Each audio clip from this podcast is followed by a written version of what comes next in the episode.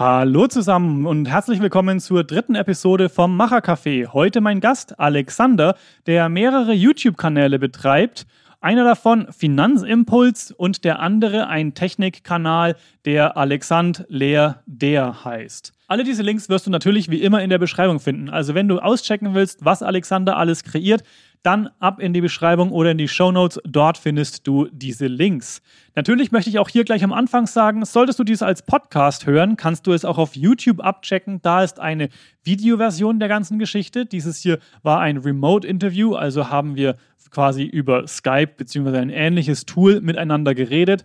Und da hast du vielleicht ein paar mehr Eindrücke mitzunehmen, aber die Audioversion ist natürlich auch vollkommen ausreichend. In diesem Gespräch mit Alexander sprechen wir hauptsächlich uns sehr viel über YouTube, den Werdegang dort, seine Geschichte mit mehreren Kanälen, die Erfahrung, wie es ist, wenn ein Kanal schon seit mehreren Jahrzehnten fast schon betrieben wird, aber der andere dann wesentlich schneller eine höhere Performance erreicht, was man mit YouTube alles erreichen kann, die Potenzialität, die dahinter steckt, wie man auch damit möglicherweise sogar eben einen Lebensstandard aufbauen kann und Vollzeit davon leben kann. Auch wenn das in Deutschland manchmal ein bisschen lustig beäugt wird und es nicht unbedingt jeder wahrhaben möchte, dass das wirklich geht.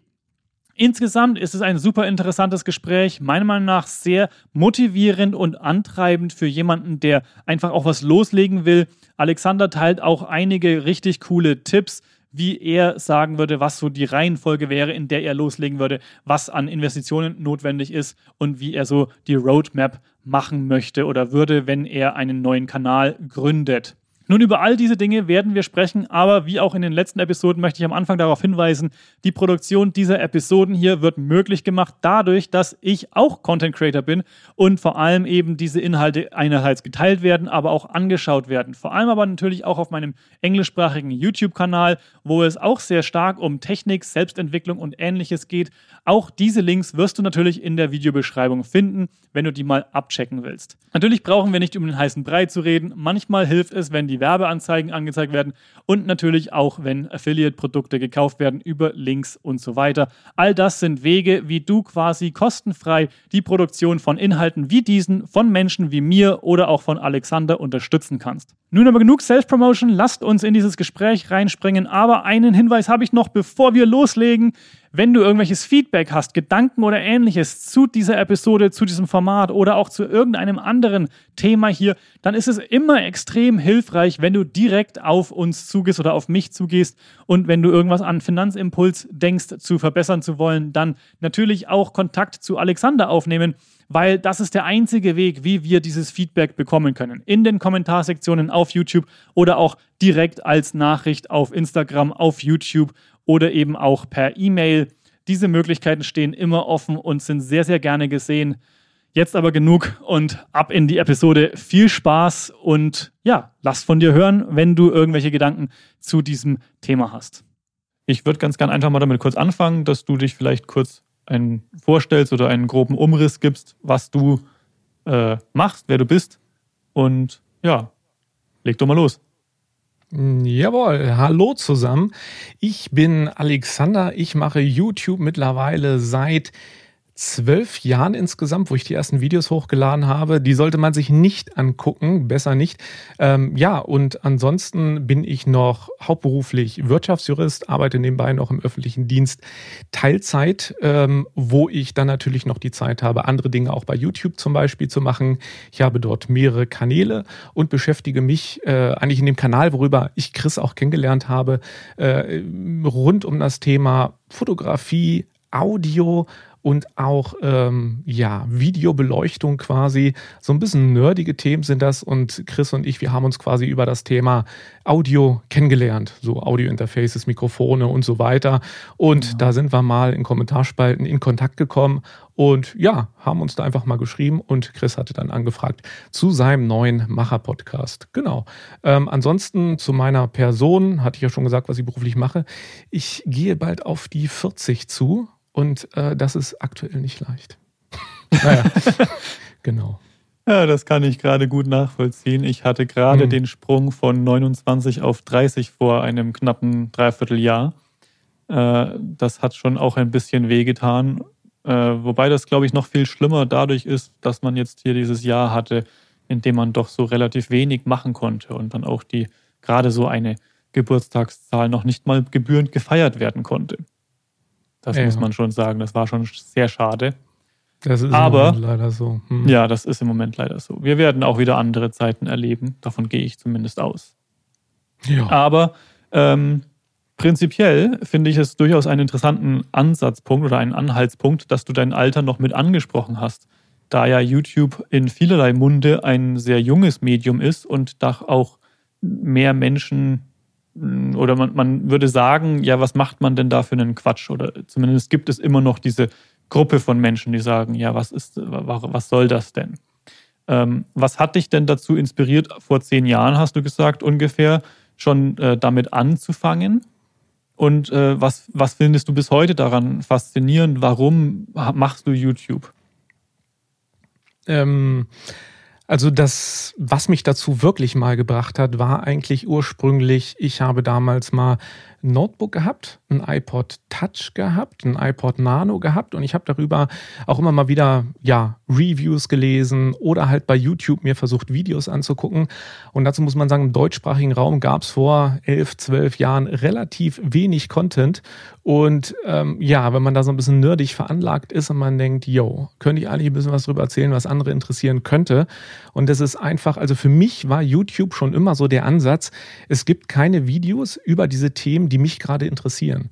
Und das hat mich eigentlich dazu gebracht, immer wieder solche Videos zu machen, wo ich halt einfach Dinge erkläre, versuche rüberzubringen, die mich also ich gucke auch viele meiner Videos nach Monaten oder nach Jahren selber nochmal an, weil mich die Themen halt einfach interessieren. Also so nerdische Dinge halt irgendwie genau umzureißen. Das heißt, ähm, LED-Licht, was gibt's da, worauf sollte man achten oder halt auch gut, das Thema Audio ist jetzt fast schon eine Legende bei uns. Aber ähm, ja, ist es halt einfach so für denjenigen, der halt eine Videokamera halt irgendwo hinstellt und ähm, ja, will dann ein tolles Bild aufnehmen, dann merkt er dann doch irgendwo, dass da noch was fehlt. Und Audio ist halt ein sehr, sehr wichtiges Thema. Und Audio ist halt für viele Leute, glaube ich, nicht so transparent äh, wie Video. Video sieht jeder, aber Audio hört man nur. Man weiß nicht, wie das produziert wird. Und mhm. wesentlich kommt, wo, denn, wo das Know-how auch, glaube ich, wesentlich größer sein muss, ist dieser Bereich halt einfach da. Und ähm, ja, und das sind solche Dinge, die mich eigentlich immer interessieren, dort etwas tiefer einzublicken. Und dann natürlich auch, wenn man meint, man hat irgendwie einen Informationsvorsprung oder es gibt solche Videos, solche Inhalte noch nicht, solche Inhalte halt einfach zu machen. Das war schon immer so ein bisschen die Idee natürlich. Und mittlerweile muss man auch sagen, ist irgendwo so eine gewisse Monetarisierung. Das heißt, für das, was man dort an Arbeit, an ja, geistige Arbeit halt einfach reinsteckt, äh, dass man dafür ein bisschen entlohnt werden möchte, ähm, ist mittlerweile auch ein sehr aktuelles Thema, denke ich mal. Ne? Mhm.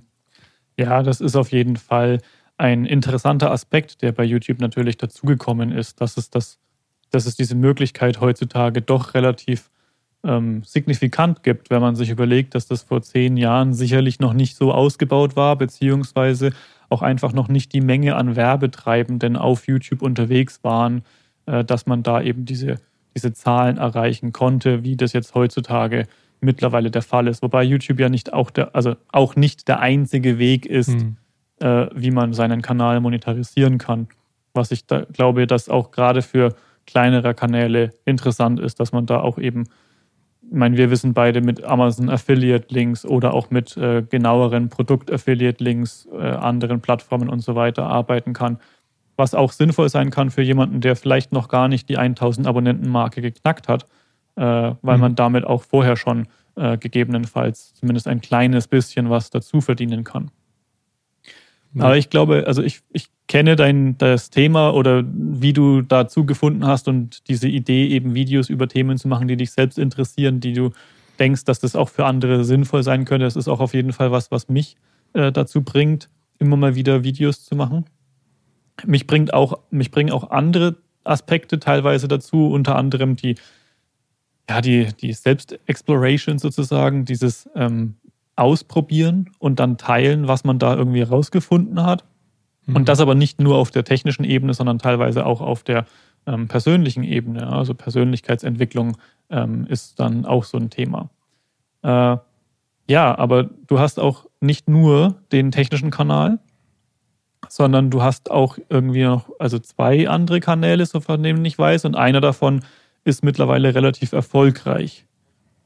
Und das äh, wäre doch auch mal interessant, wie, wie hast du das empfunden, jetzt zwei verschiedene Kanäle zu betreiben und äh, da auch, also, also, wenn man mal so sagt, einen sehr signifikanten Unterschied dazwischen zu erleben.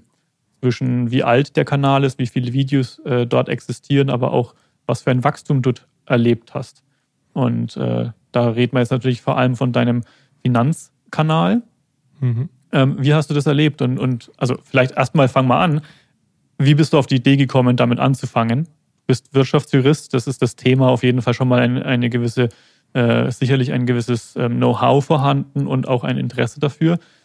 Aber was hat dich da wieder dazu inspiriert zu sagen, ich mache jetzt einen YouTube-Kanal, aber ich mache jetzt noch einen zweiten Kanal parallel, äh, wo ich über was ganz anderes rede und versuche das auch nochmal aufzubauen? Ähm, ja, im Grunde genommen muss ich sagen, dass ich meinen in Anführungsstrichen Hauptkanal, also Alexan und dann Leerzeichen der, also Alexander in zwei Wörtern geschrieben. Äh, das war eigentlich immer mein Hauptkanal und ähm, den habe ich schon immer sehr unregelmäßig beliefert, was schlecht ist für YouTube. Also ich habe hauptsächlich Aufrufe durch durch äh, Suchen. Also einige Videos laufen halt sehr, sehr gut, weil die in der Suche sehr weit oben ranken. Das sind immer einzelne Videos, sind auch vom Thema halt her immer ein bisschen unterschiedlicher. Und ich habe auch nicht so unfassbar viele Abonnenten, bald 3000. Und ähm, genau, das ist so ein Kanal, das sind immer so Dinge, die mich interessieren, wo ich auch richtig Bock zu habe halt.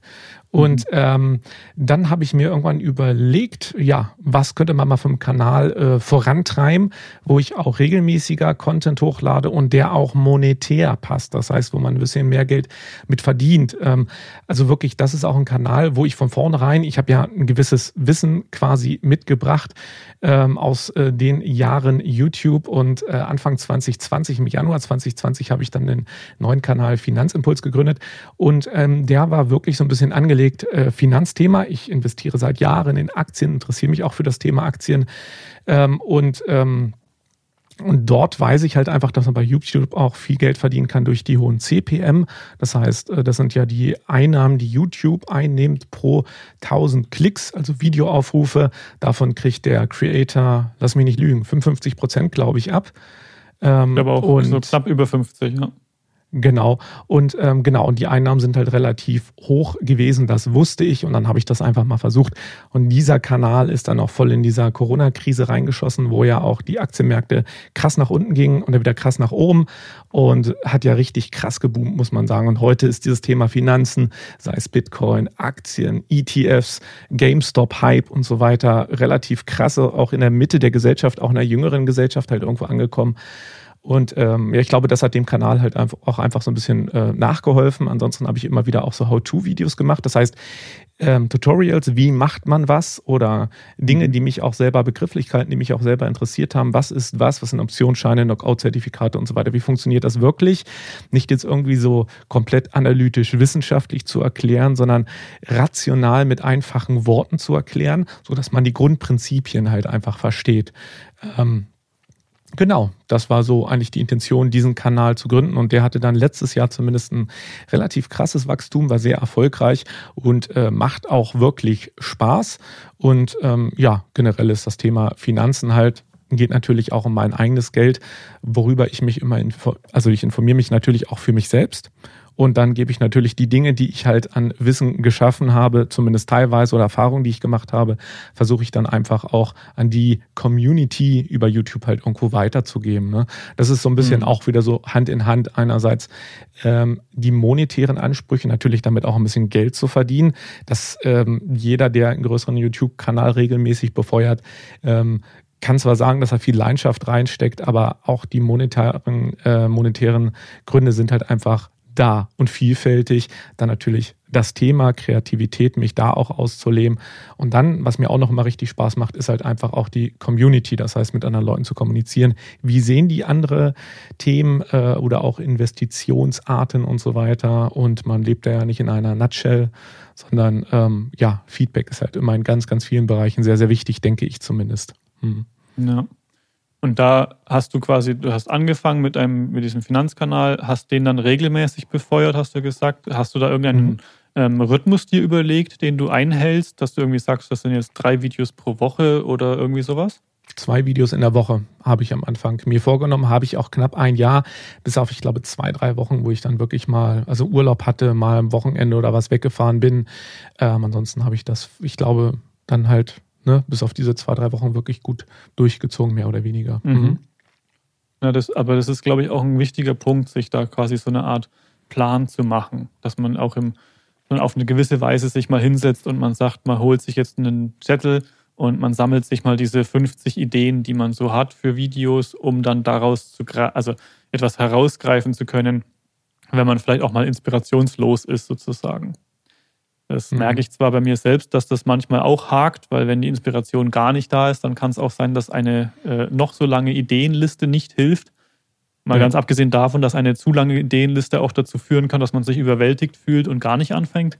Ähm, ja. Das ist zumindest auch eines der Symptome, die ich teilweise erlebe. Wenn die Liste äh, zu lang ist, dann musst du dir auch aussuchen, welches Thema ist jetzt das Wichtigste, was du zuerst aber, aber genau. abarbeitest genau. und was dir Spaß macht und dann meine Liste sieht ja. auch so aus. Und dann teilweise, also was ich jetzt, was schon mittlerweile auch dazu gekommen ist, ist dann nicht nur, äh, dass man dann abarbeitet, was einem Spaß macht oder was vielleicht auch Reichweite generiert, sondern dann hat man irgendwann auch noch die Situation, dass äh, diverse Kooperationspartner auf eine gewisse Weise dabei sind, die einem vielleicht Software oder Hardware zur Verfügung gestellt haben und dann natürlich auch ein entsprechendes Video veröffentlicht werden sollte.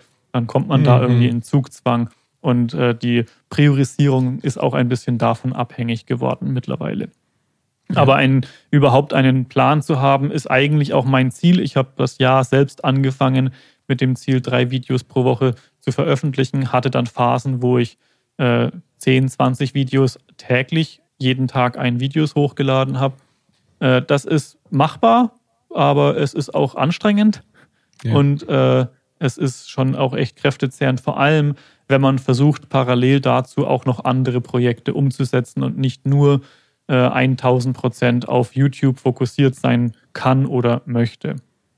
Hm. Was mich aber interessiert von diesem Finanzkanal und auch von diesem Thema, dass du da eben diesen zweiten Kanal aufgemacht hast, ist, äh, wie, wie, wie hast du das aufgenommen, dass dieser Kanal eben jetzt so eine andere Performance hingelegt hat, im Gegensatz zu einem Kanal, den du wesentlich länger schon bespielst und auf dem prinzipiell zumindest gesehen deutlich mehr Videos sind. War das für dich total einfach zu sagen, ja, okay, ist klar, das Thema ist irgendwie breiter aufgestellt, ist nicht so nischenmäßig, ist nicht so ein nerdiges Thema vielleicht und äh, gleichzeitig vielleicht auch, dass du dein Wissen hattest, mit dem du eben eine ganz andere Basis schon mal hattest, noch bevor du überhaupt quasi angefangen hast, dass du da Du sagst, das ist total easy oder ärgert es dich vielleicht auch mal, dass du sagst, ja, aber da hätte ja auch der andere Kanal ein bisschen erfolgreicher sein können, wenn das doch offensichtlich funktioniert.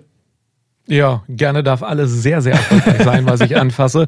Aber so ist es leider nicht. Ich glaube, das kennt jeder, der mal ein, zwei, drei, vier oder auch zehn Dinge im Leben ausprobiert hat, äh, versucht hat, irgendwas Neues zu machen oder relativ Neues zu machen, dass nicht immer alles so klappt, wie man sich das denkt.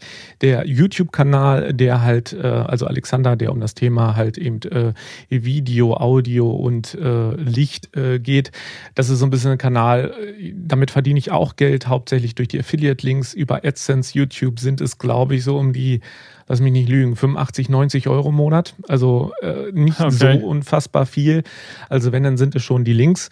Und äh, auf die Links wird halt nur geklickt, wenn ich auch, ähm, sag ich mal, interessante Videos zu Produkten mache, die auch wirklich einen Mehrwert bieten, die auch wirklich funktionieren, wo auch wirklich Produkte da sind, äh, wo man sagen kann, das Produkt habe ich, das, benutze, das Produkt nutze ich für diesen Zweck und das Produkt ist gut ich habe so viele schlechte Produkte gekauft, äh, benutzt, die ich dann nicht in irgendeinem Video sage, was auch noch krass ist. Man äh, unterschätzt das halt immer, äh, wie viel ja nicht so erwähnenswerte Dinge es auch so im Leben gibt. Und in so einem YouTube-Kanal sieht das ja auch mal nach außen hin so aus. Der empfiehlt ja nur Dinge, die toll sind. Ja, warum soll die auch ein Video über Dinge machen, die schlecht sind, wo keiner drauf klickt und keiner irgendwas kauft? Ist halt so eine äh, logische ja. Folgerung dann daraus wieder. Ne? Und ähm, ja, also das ist der Kanal, wo halt ja, und dann verdiene ich nächsten Monat die Hälfte oder ein Drittel. Das wäre mir egal. Also das äh, muss ich sagen, würde gar nicht so den Ausschlag geben. Ne? Ähm, mhm. Bei dem Finanzkanal war es halt auch so, dass man erstmal ein halbes Jahr arbeitet und man verdient 0,00 Euro. Ja, man steckt da jede Woche zig Stunden Arbeit rein in Videos, Equipment und so weiter halt. Man will die Videos ja auch qualitativ relativ gut machen bei ja. YouTube gehen kaum noch Videos, die eine schlechte Qualität haben, ne? ähm, was Audio, was Video betrifft und vor allem auch Inhalt, der muss einigermaßen komprimiert und richtig erzählt werden, sonst kriegen das die User gleich mit. Du kriegst viele Dislikes und das Video wird halt nicht mehr aufgerufen.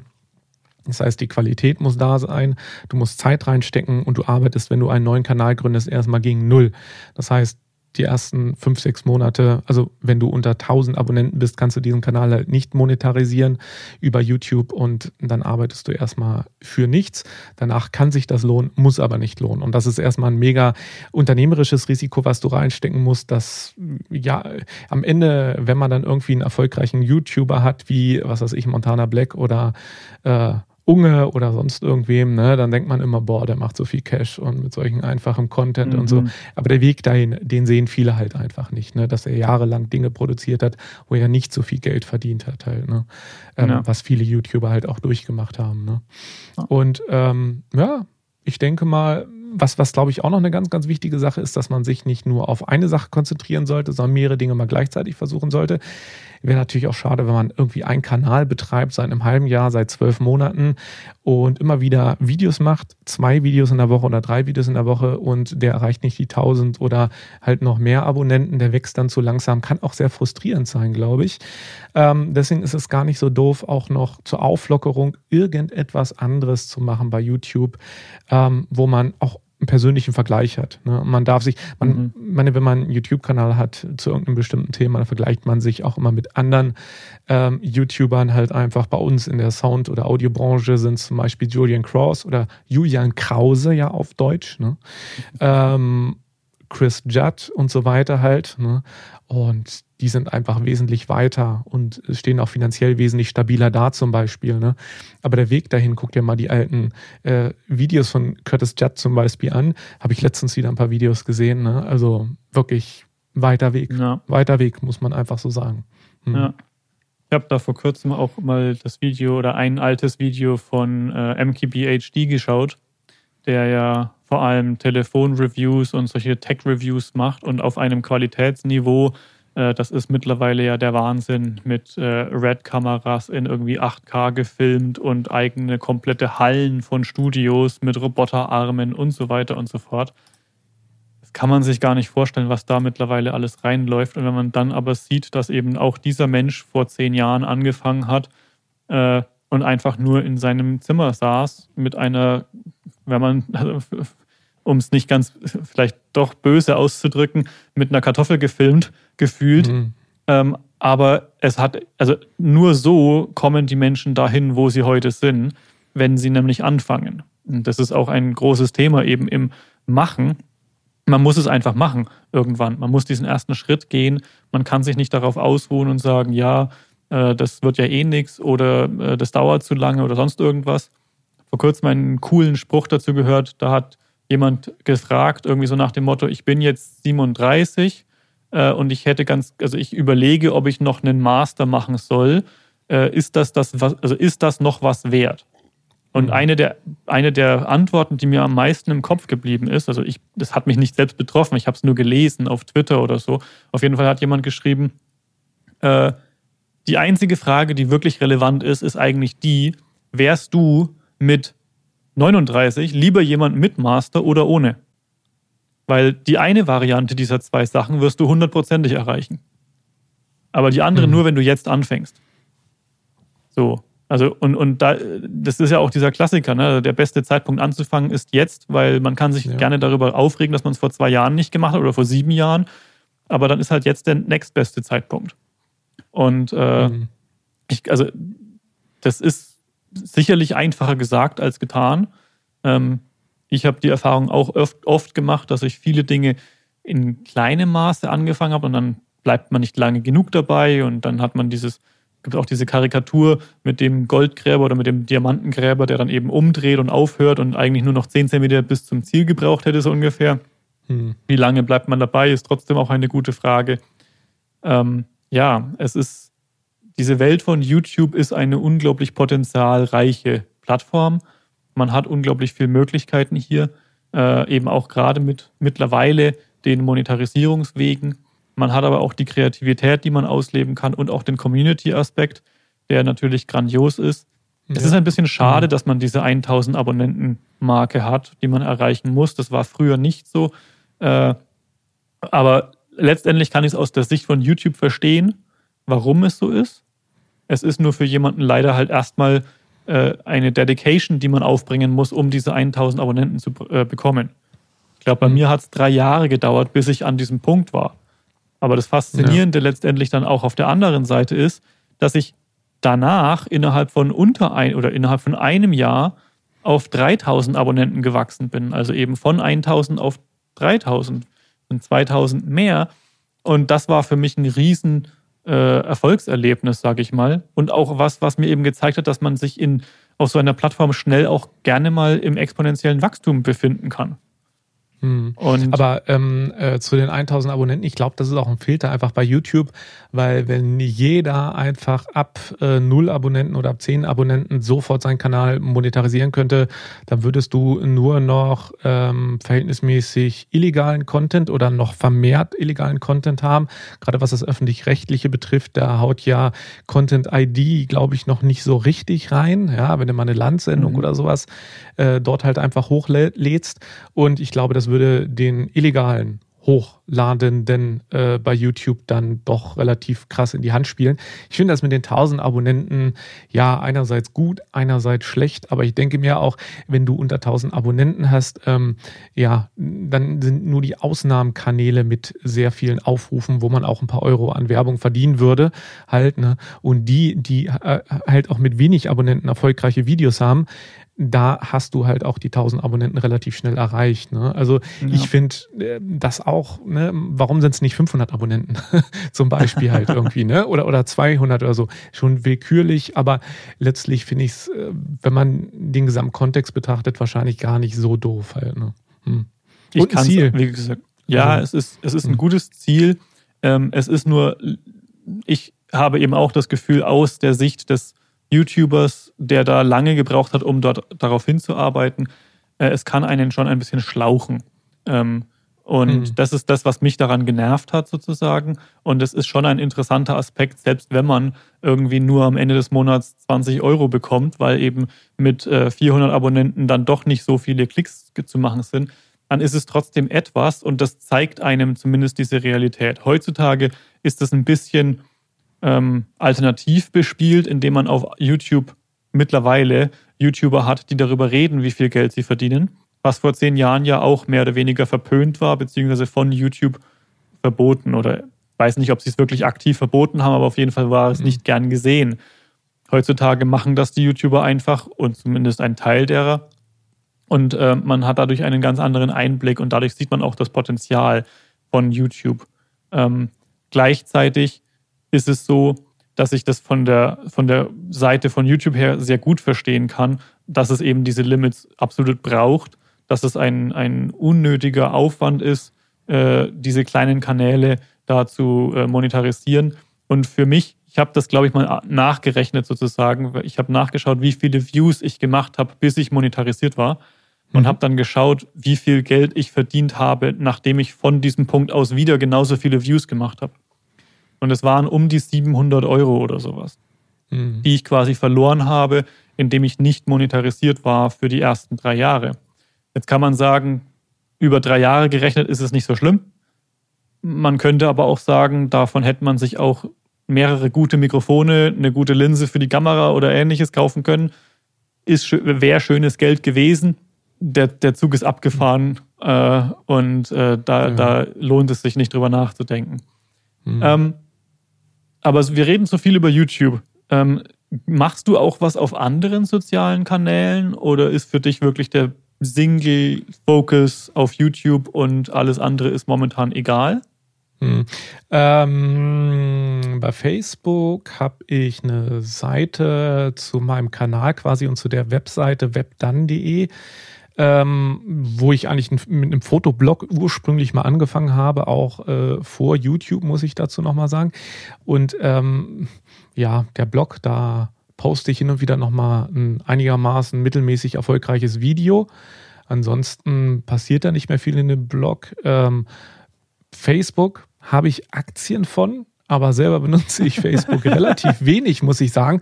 Aber bei Facebook geht mir das mega auf dem, äh, gegen den Strich, sagen wir mal so, äh, dass ich ständig nicht sehen kann, was kann wer sehen. Datenschutz, ne, wenn ich wo was poste, das nur noch in geschlossenen Gruppen, dass wirklich niemand mehr sehen kann aus meinem Kreis, was ich dort schreibe und so weiter.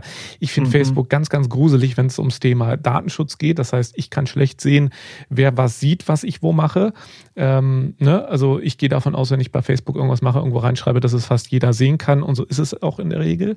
Und das finde ich mhm. nicht so gut. Man sollte das per se besser eingrenzen können. Deswegen nutze ich Facebook auch so gut wie gar nicht mehr.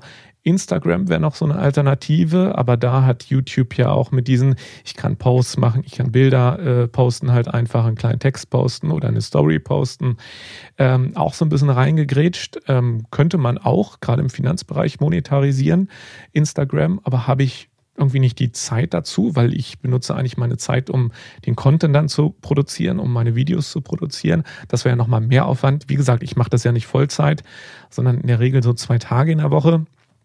Da mhm. fehlt mir die Zeit zu. Twitter habe ich einen Account, aber eher passiv, lese sehr, sehr viel dort. Ähm, aber so, dass ich großartig ständig einen Tweet versende, so ist es nicht. Ganz selten halt irgendwo. Und was gibt es sonst noch so? Äh, Gibt es bestimmt auch noch mehr. Also Pinterest, äh, Telegram könnte man heutzutage auch schon fast Social Media mäßig betreiben. Äh, und äh, mhm. TikTok wäre dann noch so eine neue Clubhouse, hast man dann auch noch. Also ich glaube, es gibt ja, genügende. Ja. Also die, die Möglichkeiten sind echt ohne Ende. Aber ich finde es einen mhm. interessanten mhm. Punkt, dass du das irgendwie für dich geschafft hast, doch relativ fokussiert auf eine Plattform zu sein. Das ist was, womit ich immer wieder kämpfe. Weil ich, also ich, mhm. so, so hat es zumindest geklungen. Correct me if I'm wrong. Nee, nee. Äh, ich finde das ein ganz, ganz, ganz wichtiger Punkt, äh, sich irgendwo darauf zu fokussieren, auf eine Plattform, gucken, wer ist seine Zielgruppe und darauf auch, also seine Zeit mehr in den gut recherchierten Content oder in guten Videos reinzustecken, guten Skripts und so weiter, als äh, dass man ein mittelmäßiges Video noch auf sieben Plattformen teilt oder sowas. Also die Erfahrung habe zumindest ich gemacht, dass es mehr Sinn macht, sich zu konzentrieren, weil unsere Zeit ist begrenzt, ne? deine Zeit wird auch irgendwo begrenzt sein.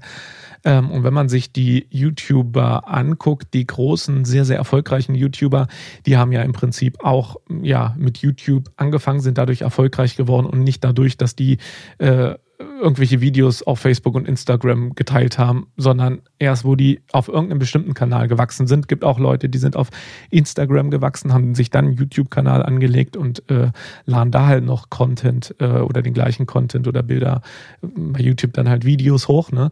Und ich glaube, mhm. ganz wichtig ist gerade am Anfang, wenn man noch nicht so groß ist, ähm, sich zu fokussieren zu konzentrieren mhm. auf ein Medium dann halt. Mhm. Cross-Posting, wenn es automatisiert ist, fällt auch irgendwo auf. Ist oft schlecht gemacht, gibt es auch manchmal. Ähm, mhm. Ja, nee, meine Meinung ist, glaube ich, dass äh, Fokus sehr, sehr wichtig ist. Mhm. Mhm.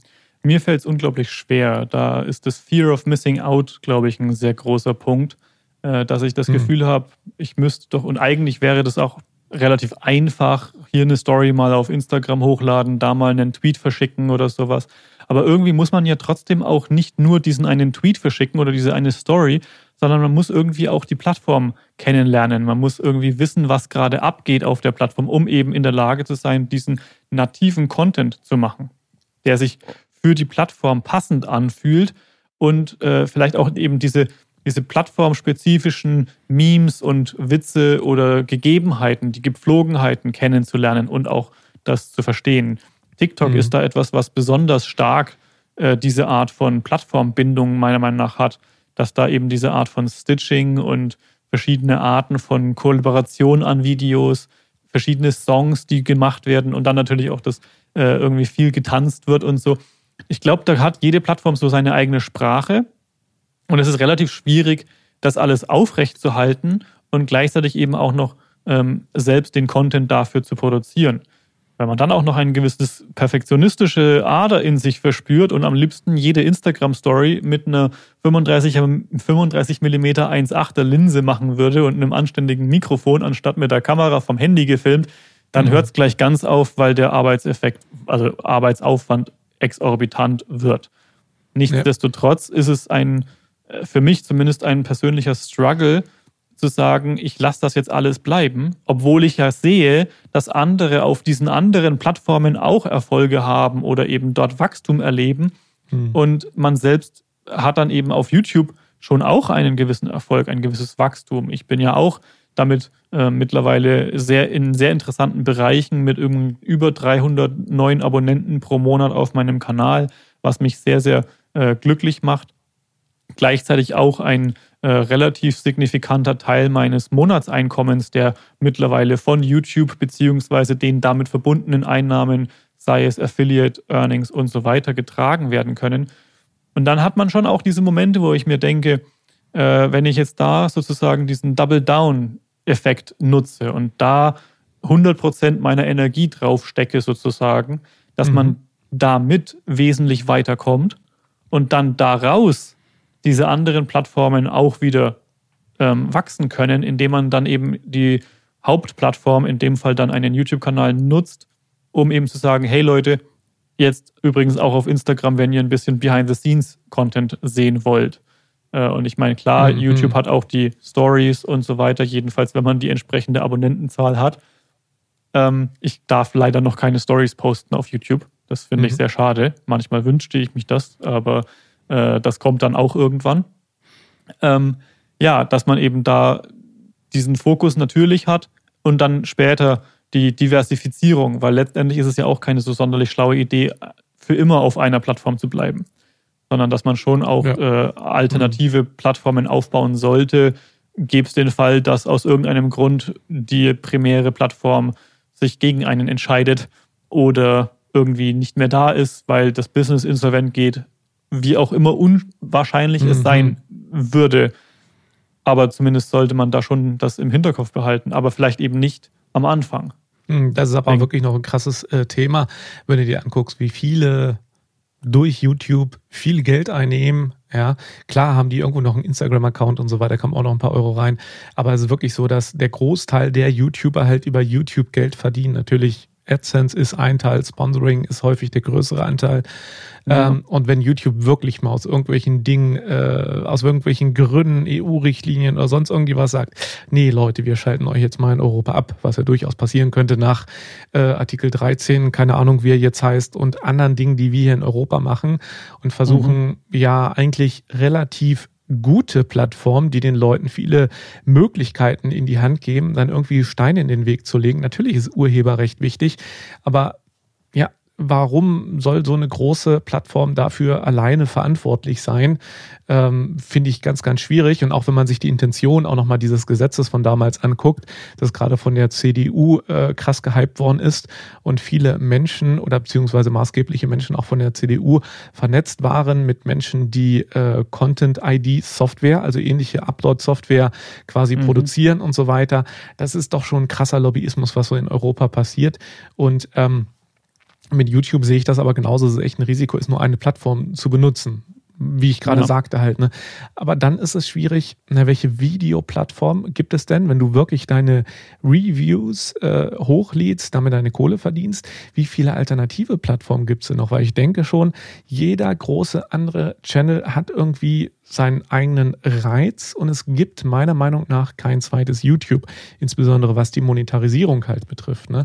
Also wenn da irgendwas mal zusammenbricht hier bei uns in Europa, dann muss ich sagen, das äh, ist so, glaube ich, der, das größte Ei im Nest, was äh, kaputt gehen mhm. könnte, sage ich jetzt mal. Ne? Mhm. Ja. Nee, ich glaube, da, das ist schon, wäre schon eine kritische Sache. Mhm. Äh, ich sage jetzt mal, die Wahrscheinlichkeit, dass ein, eine, ähm, ein Bann von YouTube irgendwie da in, im Raum steht, halte ich auch für relativ unwahrscheinlich, einfach nur auch, weil für YouTube da eine riesige Geldmenge auch dahinter steht und die ein ja. durchaus Interesse, ein durchaus äh, ein Interesse daran haben, dass das hier weiter betrieben wird. Mhm. Äh, was da politisch abgeht, da lässt sich drüber streiten. Ähm, bin ich momentan definitiv auch auf der Seite, dass diese Absurdität entsteht, äh, zu sagen, also warum sollten die Plattformen derart verantwortlich sein und nicht die Kreationiere der Produkte oder der Videos in dem Fall. Ja, äh, wir werden sehen, wo das hinführt, aber man hat eben, wie auch immer das Problem gelöst werden wird, man hat eben schon dann diesen Aspekt, dass man irgendwann sagt, na, also mehrere Plattformen wären schon ganz nett. Mhm. Letztendlich gibt es keine Plattform, die man, also ich kenne keine Plattform, die man nutzen kann, die komplett europäisch ist. Also alle anderen sind ja auch irgendwo im Ausland, äh, inklusive Telegram, das von äh, auch nicht in, in Europa ansässig ist. Oder also ich wüsste jetzt keins dieser Online-Social-Media-Kanäle, die da so unterwegs sind. Dann kommt man wieder zurück, dass man vielleicht doch irgendwie noch eine E-Mail-Liste führen sollte, eine Newsletter. Äh, das ist ja noch immer der direkteste Weg, den Kontakt zu Menschen aufrechtzuerhalten, der dezentralisierteste Weg auch auf eine gewisse Weise. Aber das soll jetzt auch mal nicht unbedingt der Fokus sein. Äh, mhm. Das sind einfach Gedankenanstöße, die mir dann in diesem Bereich halt im Kopf sind. Ja. Äh, und wie schon gesagt, es fällt mir sehr schwer, diesen, diesen, diesen Move in die Zukunft zu schieben und nicht im Hier und Jetzt schon äh, quasi im Hinterkopf die ganze Zeit parallel zu leben. Äh, zu sagen, man versucht eben Twitter und Instagram und YouTube und TikTok alles parallel zu machen. Mhm. Aber realistisch gesehen, Menschen, die diese Kanäle tatsächlich parallel bespielen, Gary Vaynerchuk würde mir da sofort einfallen, äh, die haben aber auch ein Team von fünf bis zehn Menschen, die da mitarbeiten. Ja. Und wenn ich das hätte, dann könnte ich das auch. Weil dann müsste ich mich nur noch vor die Kamera setzen, kurz mal ein bisschen quatschen und dann hätte ich drei Leute, die mir das dann zerschnibbeln in irgendwelche TikToks und äh, für ein ordentliches YouTube-Video verarbeiten. Und solange man das aber nicht mhm. hat, muss man vielleicht dann doch eben versuchen, kleiner zu bleiben. Und ja, ich glaube, genau. das nehme ich also, zumindest auch als Inspiration hier jetzt mal nochmal mit. Ja, also was man noch sagen muss, äh, was relativ cool ankommt in den letzten Jahren, sind ja die ganzen äh, Streaming-Plattformen, Twitch und so weiter. Und mhm. ähm, darüber kann ja auch schon einiges an Geld verdient werden. Und mittlerweile ist es ja so, dass viele große YouTuber ihre Streams dort machen, die lange dauern und äh, dann die äh, Downcuts, sage ich jetzt mal, also wirklich, wo die Quintessenz dann rausgeschnitten wird, in 10, 20 Minuten Videos auf YouTube dann hochgeladen wird, beide ja. Plattformen bespielt werden. Aber im Hintergrund muss man einfach mal so sagen, wenn man sich Montana Black, Rezo und so weiter anguckt, gerade Rezo mit Renzo, seinem neuen Kanal, ähm, da ist also mindestens ein Cutter, wenn nicht sogar zwei oder drei dahinter, weil es ist viel zu schneiden, aber es lohnt genau. sich dann auch. Also wenn man sich den Erfolg dieser Abrufe halt einfach anguckt, ja klar kannst du damit zwei, drei Cutter im Monat halt auch bezahlen, je nachdem Freelancer, die vielleicht auch nur immer äh, bestimmte Tage oder ein paar Stunden halt irgendwo arbeiten. Ne? Ja. Ähm, es sind aber auch einfach äh, Geschäftsmodelle halt. Ne? Und was ich auch noch mal ganz kurz sagen muss, wo wir in dieser politischen Diskussion vorhin waren, also gerade ich damit angefangen habe, sagen wir mal so, ähm, wir in Europa, auch gerade in Deutschland, sollten lieber mal äh, dahingehend gucken, wenn YouTube denn in irgendeiner Weise schlecht ist, dieser große Amerika, diese großen amerikanischen Unternehmen generell, dann sollten wir mal gucken, ja, wie können wir es denn in Deutschland oder in Europa besser machen? Ja, was können wir ja. denn für Unternehmen gründen und fördern? Und äh, wenn man sich auch mal anguckt, wir haben ja häufig in unseren Videos Amazon Affiliate Links, äh, auch in meinem Finanzkanal kriege ich immer wieder Beiträge dazu, wie schlecht Amazon ist, der große Riese, der keine Steuern zahlt und so weiter. Ne? Also mit voller mhm. Aggression. Ne? Auch solche Posts, wo ich mir denke, ja, aber Amazon bezahlt von richtig vielen YouTubern ein Drittel, die Hälfte des Einkommens durch diese Affiliate-Links. Wenn das so böse ist, aber so viele davon leben können, so kleine Freelancer, dann bitte schön Deutschland, macht das mal irgendwie klar, dass man bei Saturn, Mediamarkt oder sonst wo, also die großen, äh, wirklich Online-Händler einen ähnlichen Service wie Amazon anbieten, wo man auch diese Möglichkeit hat, äh, mhm. Affiliate-Einnahmen, also Provision durch äh, Kaufgenerierung, durch Verlinkung halt irgendwie hinzubekommen. Thomann ist ja das positive Beispiel in Deutschland in so ja. dieser äh, Soundbranche. Die machen das wirklich sehr, sehr gut. Thomann, deutsches Familienunternehmen, großes Lob. Ne? Und äh, mhm. da müsste es mehr von den Deutschland geben. Und dieses Rummeckern immer über Amazon und so weiter das geht ja nicht weg. Facebook, das geht ja nicht weg. Twitter, das -mm. geht ja nicht weg. Wir können mal gucken, was wir besser machen können, ja, oder Facebook verstaatlichen. Ähm, solche Dinge haben in der Geschichte, also ich kenne jetzt keinen Großkonzern, ähm, der jemals, das heißt Microsoft, AT&T und so weiter, das waren ja alles mal riesige Konzerne, wo Zerschlagungen da waren oder im Gespräch waren, äh, wo irgendeine Privatisierung in irgendeiner Weise dann geklappt hat, ne? Oder überhaupt durchgezogen mhm. worden ist. Ne? Und mhm. ähm, ich denke, die Alternative ist immer, mach's besser. Ne? Also, ja. und wenn jemand zu groß ist, ein Monopol hat, so viel Geld für irgendwas einnimmt, kann ja auch sein, zum Beispiel über YouTube AdSense, dass Google sich vielleicht ähm, zu viel Google betreibt ja YouTube, dass Google sich da zu viel vereinnahmt, kann ja durchaus ein sehr, sehr gutes Argument sein. Ähm, dann sollten wir mal was anderes machen. Machen wir eine neue Plattform, wo die Content Producer 80 Prozent oder sowas bekommt vom Gewinn halt, ne? oder vom Umsatz mhm. halt, der generiert wird. Und das ist eigentlich so eher der Ansatz, den man generell fahren sollte, meiner Meinung nach halt. Ne? Und ja. ähm, man merkt ja auch in Europa und in Deutschland, dass es einfach mangelt an politischen Freiräumen, an Finanzierungsmöglichkeiten und an den Leuten, die dieses Risiko eingehen möchten, dort etwas zu machen. Wenn man sich jetzt mal ähm, die aktuelle Situation mit der Corona-Warn-App anguckt und dann mit der neuen äh, App, wie heißt sie? Luca heißt sie, ne? Die neue App. Ähm, noch nicht mitbekommen. Die ja relativ gehypt war zum Einchecken von Restaurants und so weiter zum Beispiel. Ähm, mhm. Von, wen wurde es hier? Von den Fanta 4, ich glaube von Smudo oder sowas, wurde die ja mit ins Leben gerufen, sage ich jetzt mal. Okay und, ähm, und jetzt sind da Datenschutzmängel hoch 10, weil die Entwicklerbude das in Berlin nicht hinkriegt. Und einerseits denke ich dann, ja, Leute, hättet ihr mal anders entwickeln können, weil die Datenschutzprobleme sind ja bekannt in Deutschland, denke ich auf der einen mhm. Seite. Und auf der anderen Seite denke ich, ja, Datenschutz, daran scheitert es wieder. Herzlichen Glückwunsch, Deutschland halt. Ne? Da bin ja. ich auch immer so ein bisschen zwiegespalten halt. Ne? Weil in anderen ja. Ländern andere Unternehmen, meistens aus anderen Ländern, die kriegen es halt leider, nicht weil sie es gut hinkriegen, sondern weil sie aus anderen Ländern kommen und nicht aus Deutschland kommen, finde ich eher schade. Die kriegen es dann zum Beispiel sehr, sehr gut hin. Ne? Und da muss man halt einfach ja. mal gucken, liegt es an den Leuten, liegt es an dem politischen Umfeld, äh, Umfeld halt einfach. Ne? Und das finde ich auch ja. ganz spannend, darüber zu reden. Ne? Hm. Ja. ja, oft liegt es ja auch an, der, an dem Kulturellen, also an der ähm, man hat ja oft dieses Gespräch, gerade im Startup-Bereich in Deutschland, von der Kultur des Scheiterns oder eben der Kultur des Nicht-Scheitern-Dürfens in Deutschland. Dass, wenn man etwas ausprobiert und es klappt nicht, dann wird man hingestellt und dann sagen alle, ja, haben wir dir ja so vorher schon gesagt, dass es nicht klappen wird. Mhm. Äh, dass aber eben nur jemand Erfolg haben wird, der bereit ist, auch mal 10, 20 Mal zu scheitern, wird da ganz gerne mal außen vor gelassen. Ich fand äh, oder ja. ich finde da immer ein, ein keine Ahnung, woher ich den Gedanken aufgegriffen habe, aber auf jeden Fall kam mir immer dieser Gedanke, dass es häufig heißt, ja, also wir, man, man tut alles Mögliche für irgendwelche großen Konzerne und große Unternehmen.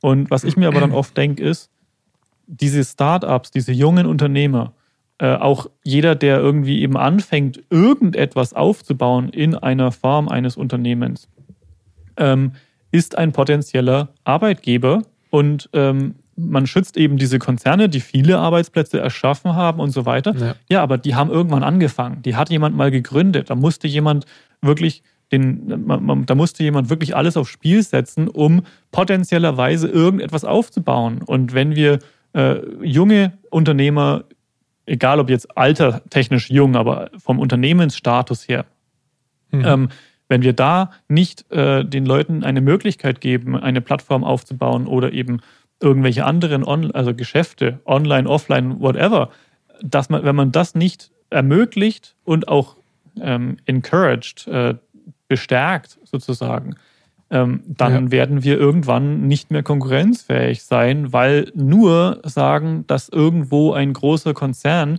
äh, die Arbeitsplätze beschaffen wird, das ist Bullshit. Hm. Ein ganz, ganz krasses Beispiel war wirklich, ähm, wenn, ich weiß nicht, wie du das so mitbekommen hast, aber Tesla seit 2016, 17, 18, wie die in den Medien in Deutschland, ähm, wie das alles wiedergespiegelt worden ist, wenn es mal einen tödlichen Unfall in den USA gab oder auch hier oder ein Tesla hat mal angefangen mhm. zu brennen. In der Tagesschau-App ganz prominent hast du die Beiträge gehabt, wenn Tesla irgendwo angefangen hat zu brennen Ein Auto mhm. hat gebrannt. Das passiert hier im, im, im Umkreis mit, was ich, 200.000 Einwohnern, passiert das alle zwei Wochen, dass irgendwo ein Auto brennt dass irgendwo ein Schwelbrand ist ja. und alle drei Monate brennt hier ein Auto ab. Ja, in ganz Deutschland brennen jeden Tag 20 Autos ab. Darüber wird nicht berichtet. Aber wenn mhm. ein Tesla abbrennt, dann ist das in der Tagesschau-App ganz weit oben. Ja, mhm. oder es gibt einen Unfall in den USA, wo vermutet wird, irgendwer hat äh, dieses, ähm, diesen Autopiloten halt einfach aktiviert gehabt. Ähm, mhm. Ja, kann man gucken, woran hat es gelegen. Natürlich immer traurig und schade, so eine Situation insgesamt. Ähm, aber das taucht auf einmal in der Tagesschau-App auf und ganz oben steht dann immer Tesla. Ja, und dann ja, denke ich ja. mir auch, Leute, habt ihr jetzt toll gemacht. Ne? Daimler war mit 10% an Tesla beteiligt. Mhm. Dann ist Tesla ja letztes Jahr auch nochmal so richtig abgegangen. Und diese mhm. Beteiligung von Daimler war zwischenzeitlich im Coronavirus-Crash diese 10% mehr wert als der ganze Daimler-Konzern, weil Daimler sich dann auch wieder von Tesla getrennt hat, weil sie halt nicht so richtig dahinter gestanden haben. Wenn man sich mal anguckt, wo jetzt das Unternehmen Tesla steht. Ich fahre kein Tesla, ich bin, ich finde es interessant, was die machen, bin ich der größte Fanboy, ich finde es aber unternehmerisch interessant, was die einfach aufbauen. Mhm. Und jetzt hauen die hier in Berlin eine Gigafactory hin und schaffen damit, was weiß ich, ein paar tausend Arbeitsplätze in einem nachhaltigen nachhaltigen Branche, Grundwasserschutzgebiet, muss man gucken, wie es weitergeht. Aktuell weiß ich nicht, gibt es keine wissenschaftlichen Hinweise auf eine Gefährdung. Es wurde Wald mhm. abgeholzt. Das dreifache, die dreifache Waldmenge wurde woanders wieder aufgebaut. Das war ein Industriewald, der wäre sowieso in 15 Jahren abgeholzt worden. Also nicht so ein ne, Naturschutzgebiet oder sonst irgendwie was, sondern einfach so ein Wald, der sowieso mal abgeholzt wird, was jeden Tag in der 20, 30, 100-fachen Menge in ganz Deutschland passiert. Ja, ja. und darüber reden wir dann wieder. Und es wird immer so Tesla, also auch in gewissen deutschen Dokumentationen, immer so schlecht geredet. Wie gesagt, ich bin nicht der größte Fanboy. Ich sehe viele Dinge auch kritisch bei Tesla und so weiter. Aber das ist definitiv kein neutraler Umgang halt damit. Und mhm. wenn wir mit jungen Unternehmen, Tesla ist in Anführungsstrichen junges Unternehmen, mit solchen Unternehmen in dieser Art und Weise halt umgehen, ja, so vorwurfsvoll die nicht unterstützen, sobald mal etwas schief geht, ja, da brennt ein Tesla, dann steht das in den Medien ganz oben, wenn es in der Bildzeitung ganz oben steht oder äh, bei der FATS Welt, wo auch immer, sage ich, okay. Ne? Aber eine Tagesschau-App, Leute, was, was, was ist da los? Ne? Und mhm. das ist zum Beispiel eine Sache, das bremst genau das aus, diese Kultur des Neuen und des auch mal scheitern dürfens. Ne? Und ähm, unterstützt doch mal die Leute, die etwas Neues machen und stellt dich nicht. Und ganz viele lehnen sich dann halt zurück, Arme verschränkt und denken sich, mal gucken, ob das klappt. Wahrscheinlich wird er scheitern. Und wenn er scheitert, dann sagen die, habe ich ja gedacht, habe ich ja gesagt. Ja. Ne? Ja, genau. ich habe recht gehabt. Ja. Ne? Ja. Also das ist auch, das ist so ein Mentalitätsding, ähm, was wir so ein bisschen ablegen sollten. Meiner Meinung nach ist es komplett durch die Medienlandschaft halt relativ krass verbreitet und ähm, ja, gerade auch durch konservative Unternehmen, die auch viele jüngere oder Startups dann auch häufiger mal verdrängen oder Innovationen ausbremsen, ablehnen. Und gerade wenn man sich anguckt, zum Beispiel letztes Jahr durch Kurzarbeitergeld, wie viele Milliarden an die Großkonzerne tatsächlich geflossen sind, denkt man sich, yo, was haltet ihr eigentlich davon, wenn wir mal so ein, zwei Milliarden in Batteriefabriken, Elektromobilität, autonomes Fahren investieren würden? Oder mhm. Ladestationen für Elektroautos? Wäre das nicht eine tolle Idee? Zukunftsgerichtet? So ein bisschen, ne? Nee, stattdessen wird Wasserstoff zum Teil gefördert. Ja, mhm. wo, ja, vielleicht für Flugzeuge, vielleicht für LKWs, ne? Aber für Autos, Wasserstoff, weiß ich nicht, ne? Wahrscheinlich jetzt mhm. schon tot. Sieht man auch anhand der Neuzulassung der Fahrzeuge zum Beispiel. Und die Elektromobilität, das sieht man jetzt auch, dass diese wahrscheinlich nicht mehr aufzuhalten ist, ne, weil sehr effizient. Ja. Akkus wären ähm, effizienter, weniger seltene Erden, die durchaus unter bedenklichen Bedingungen in Afrika abgebaut werden, mitunter mhm. äh, eben einfach existieren. Aber das nimmt ja alles ab. Das kann man ja optimieren. Das sind ja jetzt ne, Status quo ist ja nicht der Status, den wir in zwei Jahren haben müssen halt. Ne? Das ist ja eine Entwicklung ja. halt irgendwie. Ne? Ja. Naja. Ja. Gerantet. Absolut. Absolut interessantes Thema prinzipiell. Aber ähm, mal bei dem, bei dem Macher zu bleiben, wie können mhm. wir das runterbrechen auf die Ebene von der Einzelperson, die jetzt irgendwas anfangen will? Weil man hat ja eben doch auch das im Umfeld. Äh, ich weiß nicht, ob du damit konfrontiert warst, als du irgendwelche äh, YouTube-Kanäle aufgebaut hast oder ähnliches, wie da Bekanntenkreis, Familie, Freunde darauf reagiert haben.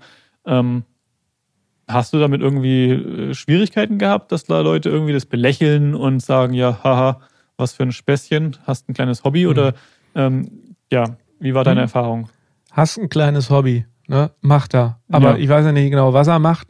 Und es ist ja auch so, dass ich mich schon mal beworben habe, während ich YouTube gemacht habe. Ne? Und dann war auch immer die Frage von einem Blog, YouTube, ja, wie kann man denn da leben? Und das auch zum Teil im Jahr äh, 2017 oder so, ja, wo ich mir denke, mhm.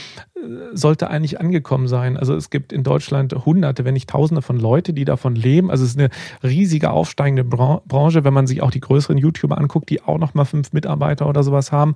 Mittlerweile gibt es ja schon einige Beschäftigte in dem Bereich. Also was heißt Beschäftigte? Ja. Die meisten sind ja Freelancer halt einfach, Selbstständige.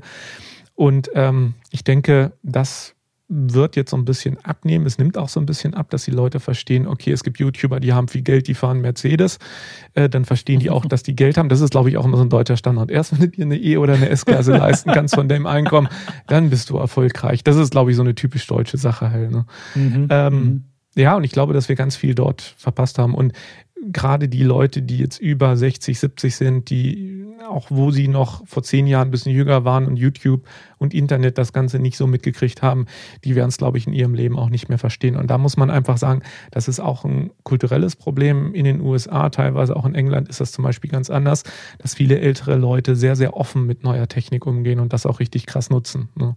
Ähm, mhm, ähm, ich finde es auch immer richtig, richtig schön, wenn du bei YouTube mitunter, insbesondere aber ein paar Deutsche gibt es auch, aber hauptsächlich in den USA, wo du halt so einen 60-jährigen YouTuber oder sowas halt hast. Ne? Ich finde das immer sehr, ja, sehr sympathisch.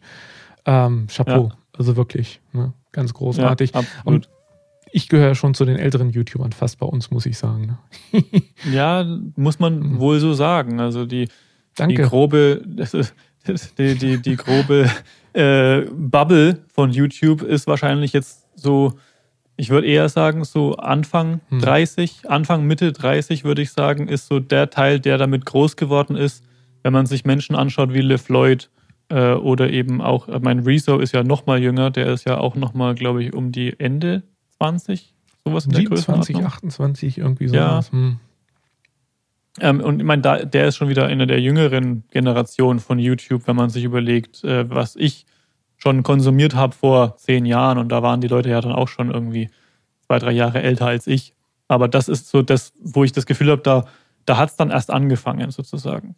Aber es gibt ja auch mhm. ähm, zum Beispiel, äh, jetzt fällt mir der Name natürlich nicht ein, Dr. Allwissen. Der ah. ist, glaube ich, auch nicht, der ist, glaube ich, auch nicht ganz jung.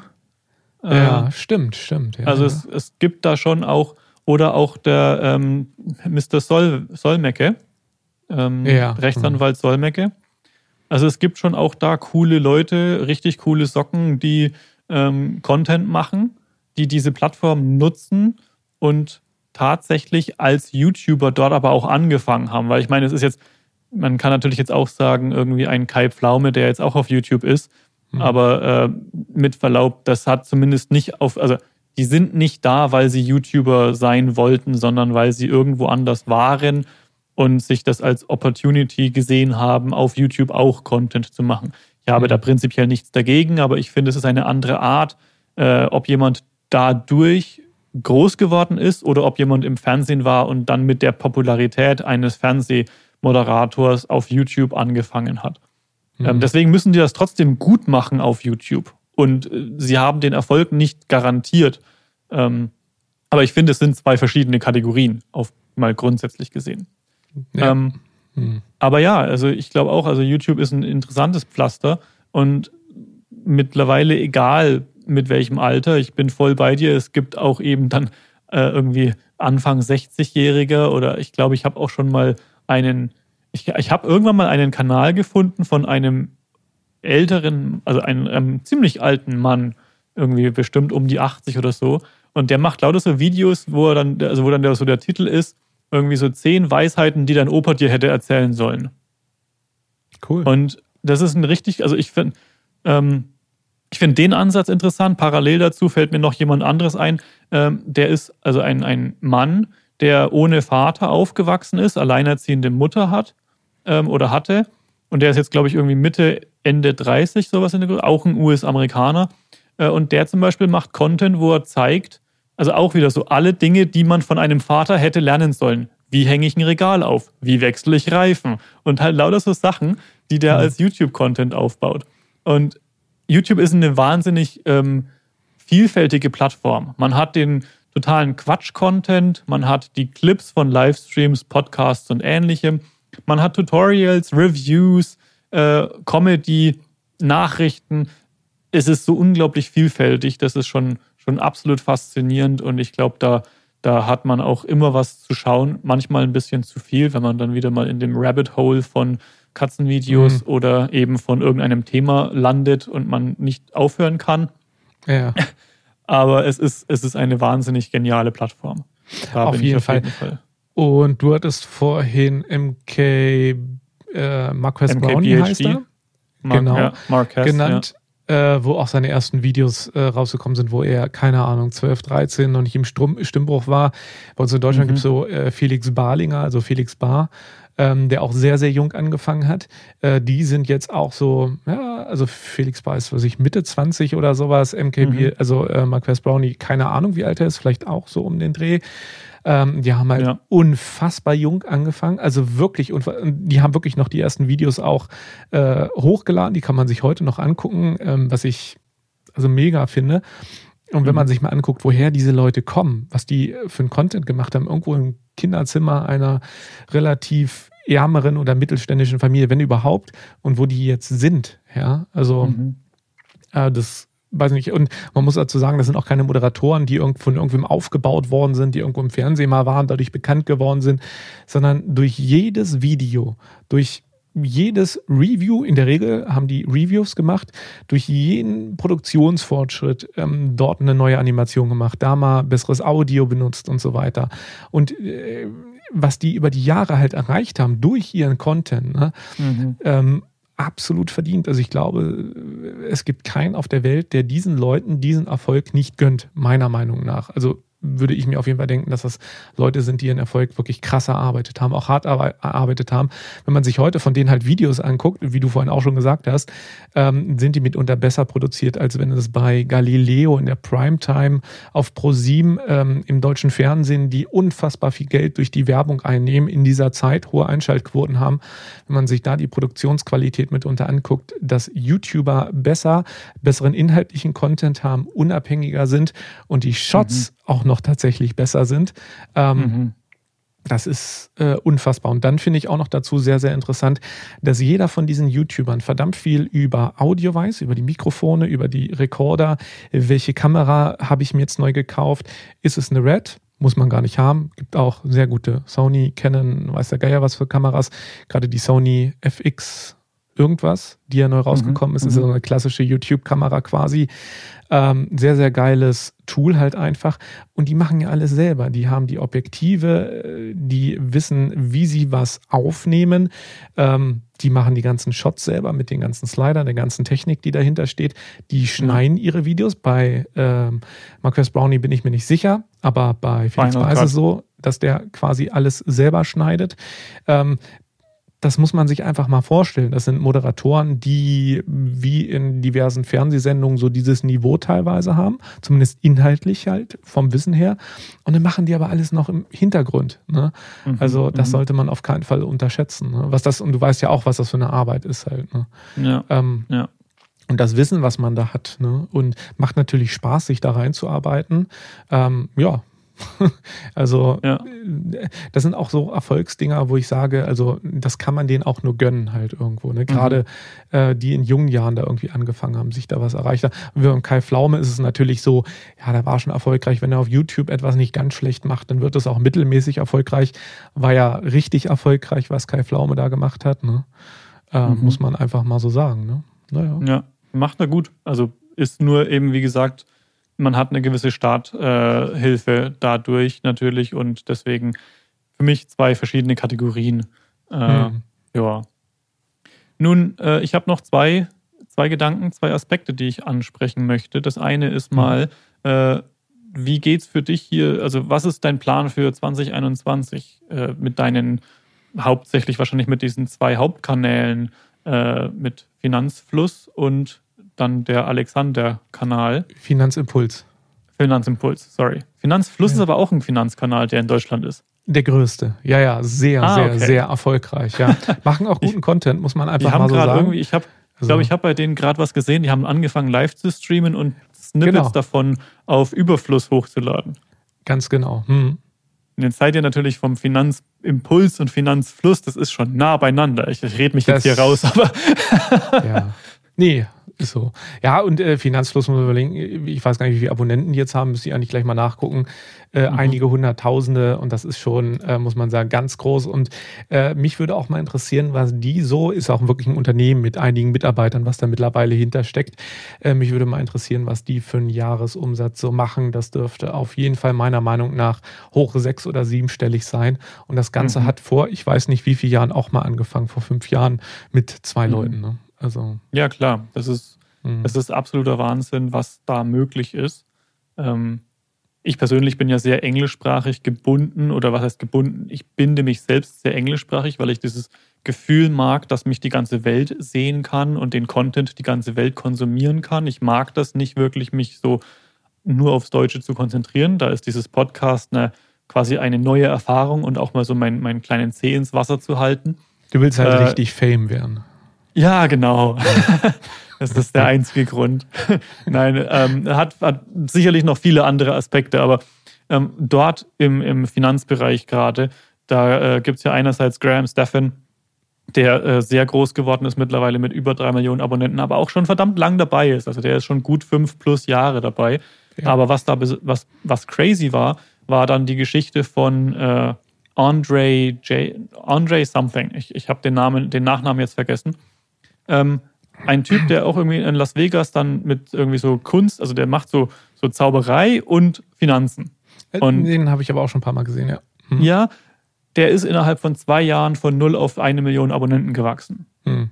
Und äh, eben auch von innerhalb von zwei Jahren von irgendwie 200.000 Net Worth. Das hat er geteilt, weil das so seine Anfangsstory war, dass er quasi seine monatlichen Kosten konnte er decken durch sein Dividendenportfolio. Und ich meine, er hat seine Kosten extrem reduziert. Typisches äh, Amerika-Deutschland-Vergleichsproblem, weil in Amerika äh, die Menschen sich nicht versichern und dementsprechend schon mal 500 Euro weniger im Monat ausgeben. Mhm. Äh, das heißt, der konnte von 200.000 Euro Dividendenportfolio erstmal leben. Und ich glaube, er hat auch noch so Haushacking betrieben, also ein Haus gemietet und dann die Zimmer vermietet und so hat er quasi kostenfrei gelebt ähm, und konnte dann davon leben und hat dann angefangen, YouTube-Videos zu machen. Und jetzt innerhalb von zwei Jahren ist er eben von den 200.000 auf über eine Million Dollar Net Worth äh, gegangen aufgrund der Einnahmen von YouTube. Hat nebenbei auch noch seinen Eltern irgendwie den Kredit vom Haus abbezahlt, was irgendwie noch so 70.000 Dollar waren oder sowas. Absolut faszinierende Stories, was da möglich ist. Äh, ich hoffe, dass das jemand, der hier das jetzt anschaut und zuhört, als Inspiration sieht ähm, mhm. So sehe es ich zumindest, so, so geht es mir, wenn ich diese Geschichten höre. Ähm, ich muss nicht auf diese Größenordnung kommen. Ich muss nicht eine Million Dollar pro Jahr verdienen oder sowas. Aber ich finde es absolut faszinierend und inspirierend zu sehen, was auf der Plattform möglich ist, weil es mir eine gewisse, ähm, ein gewisses Potenzial offenlegt, dass ich, äh, dass man einfach auf der Plattform wirklich was erreichen kann, wenn man eben dabei bleibt, wenn man anfängt überhaupt, wenn man es anfängt zu machen und äh, da dann stetig weiterbaut. Mhm. Ähm, wenn man sich das mal überlegt, du bist irgendwo angestellt, sei es bei, äh, was weiß ich, öffentlicher Dienst oder großes Unternehmen, wie auch immer, dann bist du von deinem Einkommen her halt irgendwo begrenzt. Ähm, klar, mhm. es gibt noch eine gewisse Manager-Ebene in Deutschland, dort reinzukommen, äh, will man vielleicht auch gar nicht, muss ich ganz ehrlich sagen, wollen ja. auch die wenigsten, glaube ich, halt einfach. Und selbst wenn du irgendwo Teamleiter bist, dann kriegst du halt irgendwie, was weiß ich, hoch fünfstellig, Abteilungsleiter kriegst du irgendwann sechsstellig, bei den Automobilkonzernen kriegst du auch als Ingenieur, wenn du da, was weiß ich, Teamleiter bist, bis seit zehn Jahren, da kriegst du auch sechsstellig, manchmal auch schon eher. Ne? Aber dann ist das begrenzt. Es ist ziemlich egal, mhm. was du machst. Du sollst deinen Job machen. Du sollst auch manchmal, Entschuldigung, deine Klappe halten. Du sollst mitlaufen. Du sollst nicht zu innovativ sein und so weiter. Tesla intern sieht das wieder wahrscheinlich vollständig anders aus, zumindest was ich so mhm. gehört habe. Ähm, aber da bist du halt einfach begrenzt. Und das Krasse ist, muss man einfach mal so sagen, bei YouTube ist, glaube ich, auch so ein riesiger Motivationsfaktor einfach, ähm, dass es kann sein, dass mein Finanzkanal oder, na gut, mein Hauptkanal glaube ich nicht, aber mein Finanzkanal zum Beispiel, was weiß ich, 60 äh, oder 100.000 Abonnenten hat irgendwann in zwei, drei Jahren und dann Finanzbereich, so viele Abonnenten kannst du dir äh, ausrechnen, was dabei rumkommen könnte und dazu muss man nochmal einfach mal feststellen, das kann jeder machen. Jeder kann sich da, da mhm. einarbeiten. Jeder hat eine Kamera, ein Mikrofon, war wir vorhin schon so ein bisschen. Man kann sich da einarbeiten und jeder kann das machen. Und vielleicht dauert es ein Jahr, zwei Jahre, drei Jahre, fünf Jahre. Vielleicht klappt es auch nie, aber diese Möglichkeit besteht halt einfach. Und das ist, glaube ich, ein ganz, ganz wichtiger Aspekt, zu sagen, ich habe halt die Möglichkeit, das zu machen. Und je mehr ich dort klüger an Zeit investiere, eine Nische mir suche, äh, wie auch immer, äh, es ist halt von mir abhängig halt. Ne? Und, mhm. ähm, und es gibt viele YouTuber, die ihre Nische irgendwo gefunden haben, ihre Eigenarten gefunden haben und ähm, das funktioniert immer wieder, äh, wie man halt auch wirklich sehen kann. Und weiß nicht, ich finde das so als Motivation, als Vorbild. Ich werde, glaube ich, nicht meine 500.000 Euro jemals im Jahr mit YouTube verdienen. Ähm, aber wenn es irgendwann mal so 50.000 oder 60.000 sind oder 100.000 sind, gerne. Ja, also ja, warum nicht? Und diese genau. Option habe ich halt einfach. Und das ist von mir abhängig, vom Publikum, wie wird das akzeptiert und so weiter. Ähm, ja, das ist halt ne, was anderes von der Motivation her, finde ich persönlich. Ne? Mhm. Und viele mhm. Deutsche, die sind, denken ja immer Sicherheit, Sicherheit, Sicherheit. Ja, wenn ich beim Automobilkonzern zum Beispiel arbeite, habe ich meine x tausend Euro im Jahr und äh, bin sicher, verliere meinen Job hoffentlich oder wahrscheinlich nicht im Laufe meines Lebens und so weiter. Und das ist nicht das, diese Kategorie, wie ich zum Beispiel denke. So denken, aber ich glaube, 80 Prozent der Deutschen oder so. Also das mhm, ist noch mhm. äh, krass verbreitet. Und man sieht das auch leider an der deutschen Vermögensverteilung. Das ist auch nochmal ein ganz interessanter Aspekt. Ähm, ich habe mir letztens, mhm. ich glaube gestern erst so eine Tabelle angeguckt, wo drin steht, wie hoch das Medianvermögen der Deutschen ist im Vergleich zu anderen Ländern halt. Ähm, Median heißt halt ähm, die ersten oder beziehungsweise du hast alle Bevölkerungsschichten, komplett alle Einwohner und die 50 Prozent in der Mitte. Wie viel Geld haben die quasi? Also nicht Durchschnitt, wäre nochmal ein ganz anderer Betrag in Deutschland, aber so Medianvermögen und das ist sehr, sehr gering in Deutschland. Ne?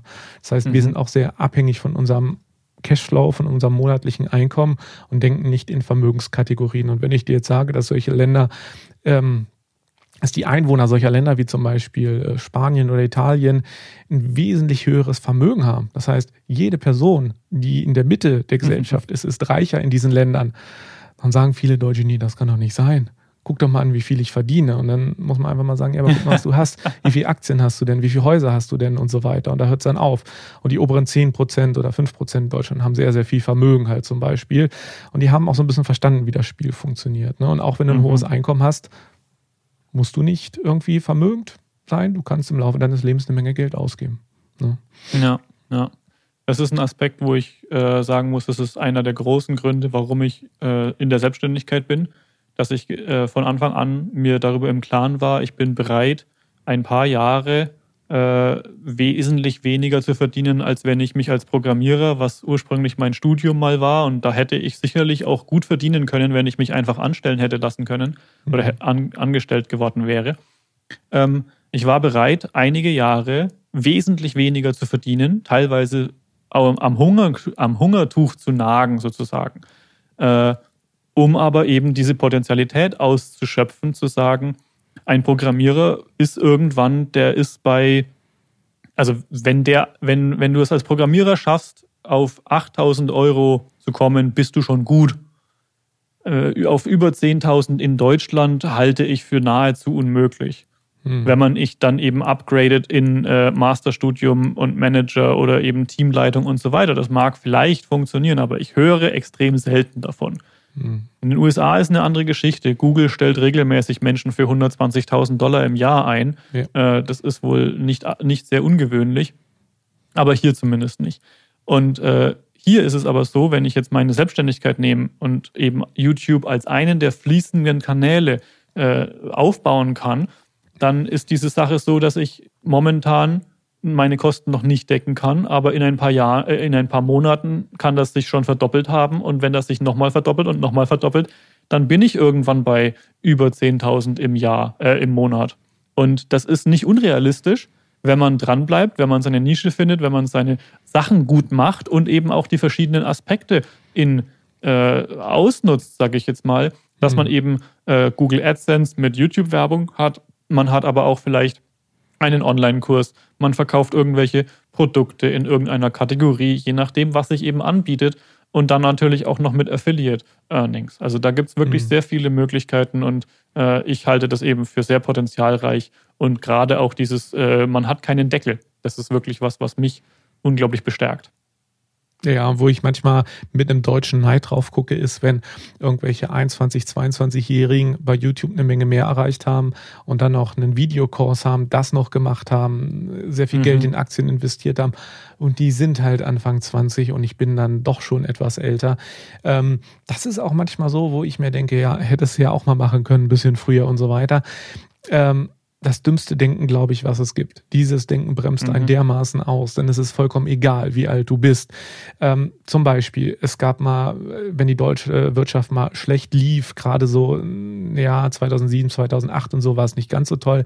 Viele Menschen jenseits der 50, 55 wurden dann auch gekündigt. Dann gab es noch die Schröder-Reform, mhm. Agenda 2010, wo die dann ein paar Jahre lang noch Arbeitslosengeld bekommen haben, wenn es dann gut lief, die auch sehr gut verdient haben vorher, dann aber ganz schnell in Hartz IV abrutschen und kaum noch Dinge davon, also ihr Lebensstandard nicht mehr halten können, gewisse Vermögenswerte sogar aufzehren müssen und so weiter halt. Ne?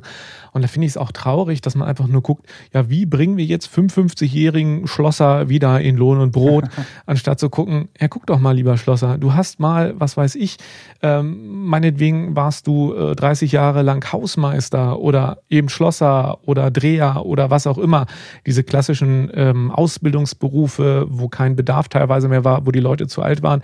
Man hätte den Leuten auch mal kommunizieren können. Guck mal, das ist eine Kamera, das ist YouTube. Mhm. Und die Leute haben ein dermaßen, manchmal sind sie unterhaltsam, sie haben ein großes Wissen, ähm, auch Dinge handwerklich selber zu machen und so weiter. Und dort gibt es in anderen Ländern auch wesentlich mehr und ältere Menschen, die dann YouTube aufnehmen, damit auch sehr erfolgreich mhm. mitunter wären. Und das fehlt mir so ein bisschen in Deutschland, auch das zu kommunizieren, auch wenn du 55 ja. bist, ja, bitte los. Ne? Also wenn ich mir manche ja. CEOs in den USA angucke, gerade von Berkshire Hathaway zum Beispiel, äh, Warren Buffett, lass mich nicht lügen, an die 90, sowas. Ja. Und ähm, ja, äh, ja. CEO, also Geschäftsführer, ja. nicht irgendwie Aufsichtsrat, Vorsitzender, sondern wirklich Geschäftsführer, ja. Ja. Und ähm, das ist auch so eine Sache in Deutschland, dass äh, so eine gewisse Narrative nehmen einen manchmal so die Motivation halt weg, sage ich mal. Ne? Mhm. Mhm. Ich finde auch oft, das ist ein total deutsches Phänomen, dass wir auch einen unglaublichen Wert äh, auf die ähm, Rente legen und eben sagen, als, also wir können nicht, also wir können von einem alten Menschen nicht erwarten, dass er sich nochmal umorientiert oder was Neues ausprobiert. Was für mich total absurd klingt. Und nun vorausgesetzt, ich bin noch nicht da angekommen und ich weiß nicht, wie ich mich fühlen werde, wenn ich 60, 70 bin. Aber meine aktuelle Gefühlslage ist, a, ich würde eigentlich ganz gerne noch etwas haben, was ich als Aufgabe sehen kann, was nicht nur mein Garten ist. Das ist schon mal das eine. Und b, ähm, finde ich auch, dass wenn man sich überlegt, wie viele Jahre noch vor einem liegen, wenn man 50 ist, wenn man 60 ist, also wie alt die Menschen heutzutage ja im Schnitt werden, dann habe ich, wenn ich 60 bin, ja noch 20 Jahre Minimum vor mir, wenn mich nicht irgendwas anderes einholt. Und äh, mhm. das ist ein Aspekt, der, der glaube ich, hier wirklich extrem stark vertreten ist, dass man da das Gefühl hat, ja, das Leben ist ja jetzt vorbei, ne? Und äh, dann hat man eben in den USA Menschen wie äh, Mr. Warren Buffett, der eben da noch als CEO seine Firma leitet. Man hat aber auch auf der anderen Seite, und jetzt, man kann über ihn denken, was man will, auch Menschen wie Donald Trump oder eben jetzt auch Joe Biden, die mit weit über 70 äh, ihre Ämter antreten mhm. und als Präsident eines Landes agieren. Und ähm, da ist wirklich was, da ruhen wir uns schon sehr aus als äh, also in Deutschland mit äh, einem ab einem gewissen Alter. Jetzt kann man sagen, das liegt daran, dass wir ein Sozialsystem haben, das es auch hergibt. Das mag sein. Ähm, aber auf der anderen Seite finde ich, ist da auch eine gewisse Inspiration dahinter, wenn ich mir anschaue, was in anderen Ländern passiert. Hm, das ist äh, politisch und auch ähm, ja überhaupt lebensabschnittmäßig wirklich ein sehr, sehr interessantes Thema, weil du eben wirklich bei uns, also ab 40, 50 siehst du die Leute, wie die auf die Rente hinzuarbeiten, die Jahre, die Tage zählen, ähm, 63 oder mit 65 und auch diese Arbeitsteilzeitmodelle bei uns, wie gut die laufen, bedeutet mhm. ja auch irgendwo, dass die Leute so mittel gerne ihren Job machen. Ja, ist zumindest mhm. bei mir so ein ganz, ganz deutliches Indiz dafür. Ähm, und ähm, in den USA ist es halt so, auch viele Leute, die gearbeitet haben, müssen im Alter noch irgendwas machen, um davon um einigermaßen gut leben zu können. Da haben wir ein krasses Sozialsystem. Krasser Vorteil, muss man einfach mal so sagen. Was wir aber in Deutschland auch noch als nächstes Problem haben, ist, wir haben aktuell unsere Rentner, die kriegen mehr oder weniger gutes Geld. Einige kriegen noch gutes Geld, gerade Pensionen sind einigermaßen hoch. Es gibt aber auch einen äh, riesigen Anteil von Menschen, gerade Frauen, die nicht so ein straight Berufsleben halt irgendwie hatten. Mhm nicht durchgehend gearbeitet haben, die kriegen dann vielleicht irgendwann mal eine Grundsicherung oder die Mindestrente und so weiter halt. Ne? Und dann muss man sich überlegen, wie finanzieren wir denn das Ganze durch unsere Rentenumlage, die ich zum Beispiel auch bezahle halt. Ne? Und mhm. das stimmt halt nicht, sondern der Staat schießt ungefähr, war die letzte Zahl, die ich mal gehört habe, so 100 Milliarden Euro im Jahr in die Rentenkasse hinzu, sonst würde unser Rentensystem nicht funktionieren. Und dieses mhm. Geld kommt zum Beispiel aus, ja, äh, ich glaube, Mineralölsteuer, also wenn du tankst zum Beispiel, wahrscheinlich auch ein Teil Einkommensteuer und so weiter. Ich weiß es nicht hundertprozentig. Auf jeden Fall funktioniert unser Rentensystem überhaupt nicht. Es wird einfach nur durch Steuergeldern aufgestockt. Wir beschweren uns über Steuerverschwendung und merken seit Jahrzehnten quasi, dass unser Rentensystem hinten und vorne nicht funktioniert und kaum jemand redet noch drüber. Ja, das mhm. ist mhm. äh, für mich einfach unfassbar. Dass man da nicht irgendwie mal weiterdenkt äh, bezüglich der Altersvorsorge, ähm, dass man Leute motiviert dazu, auch noch im Alter länger zu arbeiten. Dann kriegen die nur einen Teil ihrer Rente, dürfen was hinzuverdienen, kriegen vielleicht später ein bisschen mehr und so weiter.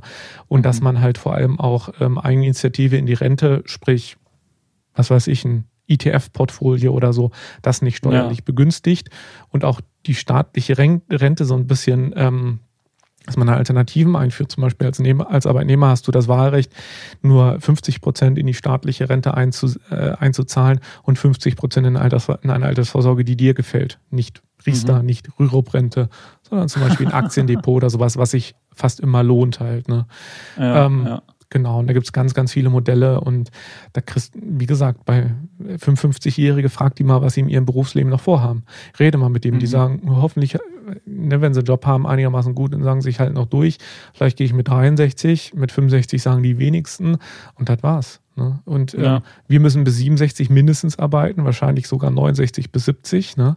Mhm. Und ähm, ich mache mir über die Rente in dem Sinne keine Gedanken, da ich für mich zumindest ähm, ein Vermögen anspare, auch in Aktien, ETFs und so weiter, was mich unabhängig wahrscheinlich machen wird, sodass ich mir irgendwann ab 55 oder 58 überlegen kann, wie es weitergeht. Ne?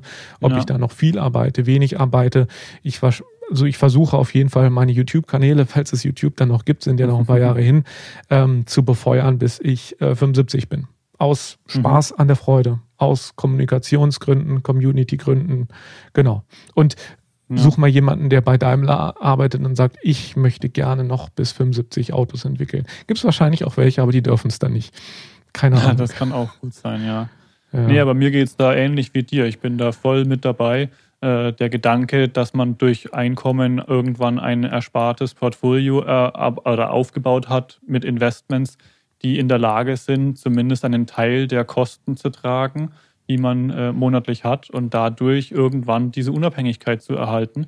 Ähm, mir fällt da der, der Begriff ein, dass ja dieses FIRE in den USA ein, ein so ein Schlagwort ist, Financial Independence Retire Early.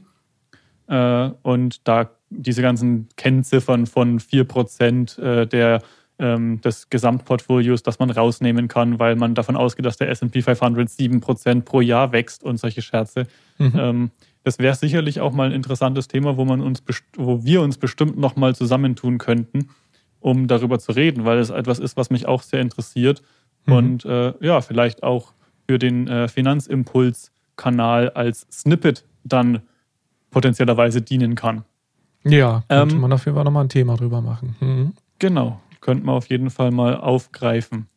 Äh, ich habe ja noch meine zwei Fragen oder diese Jawohl. zwei Gedanken. Das eine war eben, was ist für dich das Jahr 2021? Wo soll es da hingehen? Wie ist dein Plan? Oh, habe ich übersprungen, ne? Ja, das haben wir gekonnt übersprungen, nachdem ich den Kanalnamen falsch ausgesprochen habe. Stimmt, ja. Dein Fehler. ja, Nein, war ein Scherz. Blödsinn. aber deswegen komme ich ja wieder drauf zurück. Nein. Ähm, ja, also im Prinzip, ich habe mir so ein paar kleine Abonnentenaufrufe, Ziele gesetzt, die ich jetzt nicht offenlegen möchte. Die mhm. sind zum Teil leicht erreichbar, zum Teil ehrgeizig. Ähm, man muss halt immer gucken, will man Wachstum haben, setzt man sich die Ziele ehrgeizig, will man ähm, ja eher motiviert bleiben, dann setzt man die sich eher niedrig. Beim Alexander-Kanal äh, habe ich die jetzt eher niedrig angesetzt, halt, weil es halt einfach, wie gesagt, ich würde sowieso weitermachen. Beim Finanzimpuls-Kanal ein bisschen höher halt einfach. Und ähm, ja, das sind ein paar Wachstumsziele, also mehr Abonnenten, mehr Abrufe. Ähm, genau. Sonst privat habe ich mir noch Ziele gesetzt bezüglich des Einkommens, was ich insgesamt und auch daraus generiere, möglichst viel Geld äh, zu investieren halt wirklich. Ne? Auch mhm. was wir gerade hatten, so äh, perspektivisch über einige Jahre, ne? wenn nicht ja. sogar fürs Rentenalter halt. Ne? Mhm. Ja, ja. Ja, das ist doch schon mal ein, ist auf jeden Fall ein Weg. Hast du äh, dir weiterhin ins Ziel gesetzt, an zwei Videos pro Woche auf dem Finanzimpulskanal festzuhalten? Ähm, da bin ich mir noch nicht so sicher. Ähm, da muss ich mal gucken. Also ich mache im Prinzip auch so einen Depotrückblick einmal in der Woche. Da bin ich auch am überlegen, ob ich das noch fortführe. Ich möchte auf jeden Fall mehr, ähm, womit ich eigentlich angefangen habe, so Tutorial- und Wissensvideo, Worterklärungsvideos machen halt. Äh, da mhm. möchte ich gerne mal wieder so ein bisschen zurück. Und ähm, im Moment hatte ich jetzt die letzten zwei Wochen, glaube ich, immer nur ein Video in der Woche hochgeladen. Und ähm, ja, ich habe auch tausend andere Dinge hier nebenbei immer gemacht. Und da ist das mal ein bisschen äh, zu kurz gekommen, muss man auch sagen. Und das möchte ich dann jetzt wieder ja, einführen. Ja, so zwei Videos in der Woche ist schon das Ziel. Außer wenn ich mhm. tatsächlich Urlaub habe und nächste Woche habe ich zum Beispiel Urlaub. Ähm, da ist es nicht schlimm, wenn es nur ein Video ist oder auch mal gar kein Video, weil mhm. ähm, diese Regelmäßigkeit schön und gut, aber ich glaube mal so zwei, drei Wochen im Jahr Auszeit ist vielleicht auch total schön, mal wieder das Gehirn so ein bisschen frei zu bekommen halt einfach, ne? Weil du, ja. wenn du ständig jede Woche zwei, drei Videos produzierst, dann merkt man auch, wie das Gehirn irgendwann, dass du halt irgendwo mehr in einem Hamsterrad bist, wo Kreativität auch ähm, ein Nebenprodukt manchmal ist und nicht die Hauptintention. Mhm. Ne? Ja. Ja, auf jeden Fall. Und ich denke, da muss auch YouTube damit klarkommen, dass man nicht 52 Wochen jede Woche drei Videos oder zwei Videos veröffentlicht. Ähm, ich habe jetzt bei mir gemerkt, ich habe jetzt drei Wochen ungefähr Pause gemacht auf meinem Kanal, äh, was Gründe hatte. Hm. ähm, und ich habe tatsächlich gemerkt, dass mein, also so, weder das Einkommen noch die Anzahl der Views ist signifikant runtergegangen. Es ist relativ stabil weitergegangen, so wie vorher. Äh, was auf mehrere Dinge hinweist. Das eine ist, dass äh, scheinbar mein, meine ähm, Video-Views kommen von Videos, die eben durch Suchalgorithmen gefunden werden und nicht, weil sie neu sind. Äh, was aber gleichzeitig auch eine gewisse, äh, einen gewissen interessa interessanten Blickwinkel auf die Videos, die ich veröffentliche, wirft. Insofern, als dass ich eben bis jetzt noch nie erlebt habe, dass ein neues Video einen signifikanten Sprung gemacht hat oder eine signifikante Veränderung, auch wenn nur kurzfristig, in meiner Anzahl von Views produziert hat. Ähm, und das ist wiederum was, wo ich vielleicht ein bisschen dran arbeiten möchte, tatsächlich, äh, zu sagen, dass eben die neuen Videos signifikantere Sprünge verursachen, um dadurch das äh, Wachstum anzuheizen. Wenngleich ich auch daran arbeite, mir meinen Kanal wieder, ich sag das mal, zurückerobern möchte, insofern, als dass ich mich die letzten Monate auf Technikvideos beschränkt habe. Ich aber mehr und mehr merke, dass ich vielleicht auch doch wieder ein bisschen mehr äh, in den Bereich der Persönlichkeitsentwicklung äh, gehen möchte, weil ich auch sehr gutes Feedback bekommen habe, wenn es eben mal darum ging zu teilen, äh, wie schwer es teilweise ist, YouTube zu betreiben. Wenn man, also ich habe da ein Video gemacht mal zum Thema keine Kommentare bekommen. Mhm. Äh, und wenn man eben Videos hochlädt und noch mehr Videos hochlädt und man bekommt einfach keine Interaktion, auch sowas kann mal super interessant für Menschen sein. Und aktuell ist mein Kanal der einzige Kanal, den ich betreiben möchte, ab, mit Ausnahme von äh, Podcast-Inhalten ähm, aber der Hintergrund ist der, dass ich einfach sage, der ist monetarisiert und mir ist es momentan mehr wert, wenn ich ein Video hochlade, das mehr Views macht, dass es dann auf einem monetarisierten Kanal ist, anstatt zu sagen, ich splitte das jetzt in mehrere Kanäle. Und äh, da ist mein Versuch momentan, dass ich da sozusagen das aufbaue. Mhm. Genau. Und nun, äh, last but not least, habe ich noch die letzte Frage und das ist so die, äh, haben wir vorhin mal so ganz grob, äh, sind wir da dran gewesen. Und zwar an dem Thema, dass die Möglichkeit, das zu machen, was man auf YouTube macht, als äh, Content Creator Videos zu veröffentlichen, das steht den allermeisten Menschen offen. Äh, man hat heutzutage Handys und ähnliches, womit man sowieso gleich losfilmen kann. Aber äh, was wäre von deiner Seite aus so eine Empfehlung von jemandem, der neu anfangen möchte? Ähm, das kann sein, irgendeine Herangehensweise oder auch wenn es dann darum geht, vielleicht äh, eine Investition zu tätigen in Equipment, was wäre da der erste Schritt, ähm, um ins Machen zu kommen, ne? um, um ins Tun zu kommen, um da loszulegen? Ähm, eine Roadmap, also ähm, Fahrplan ist, glaube ich, ganz, ganz wichtig, äh, dass man sich vorher klar macht, was man machen möchte, wie viel man machen möchte.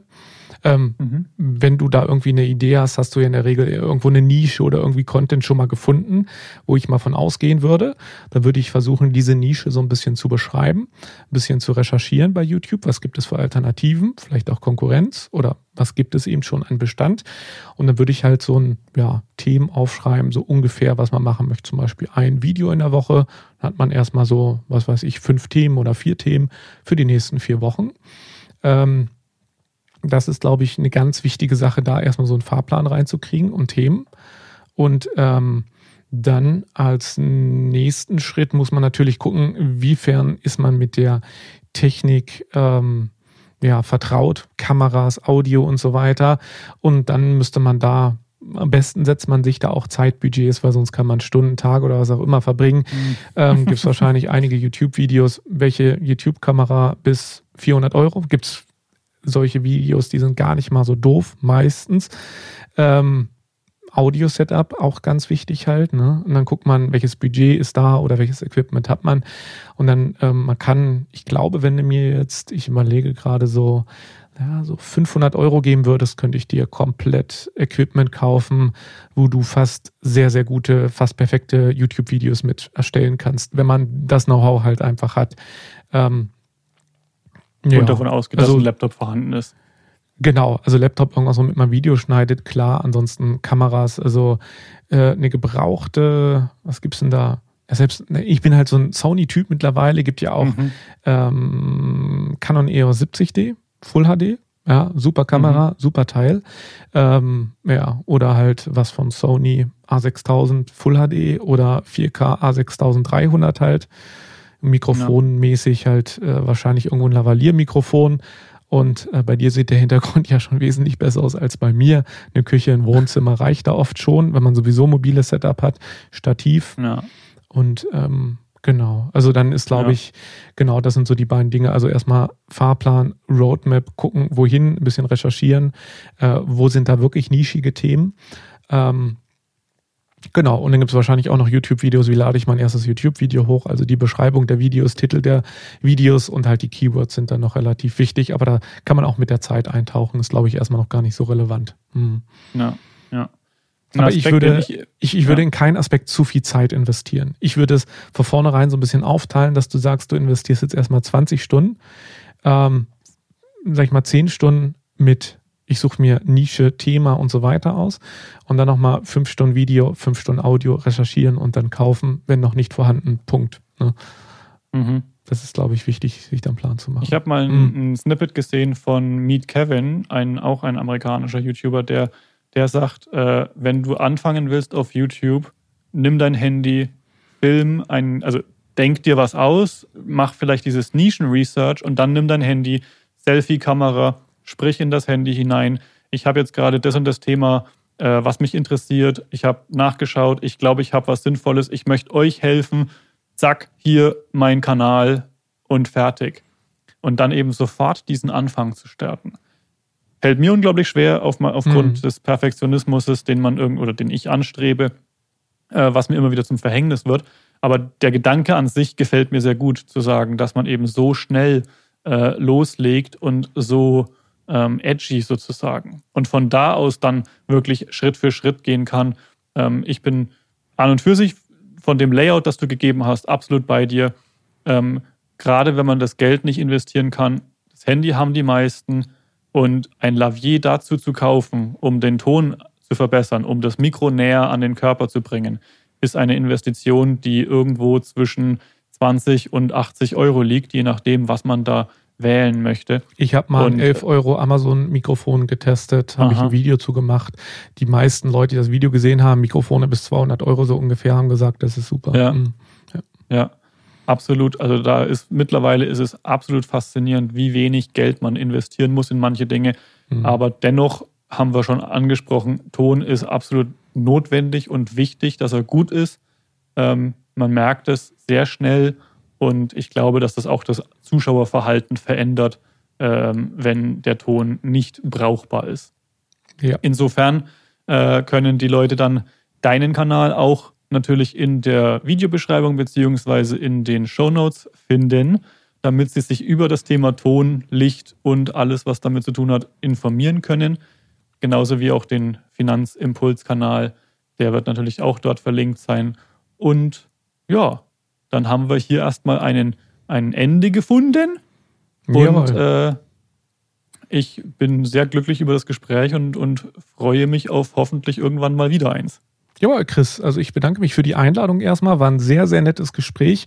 Und ähm, ja, ich habe auch gemerkt, dass es viele Parallelen gibt zwischen uns, zwischen den Interessen und so weiter.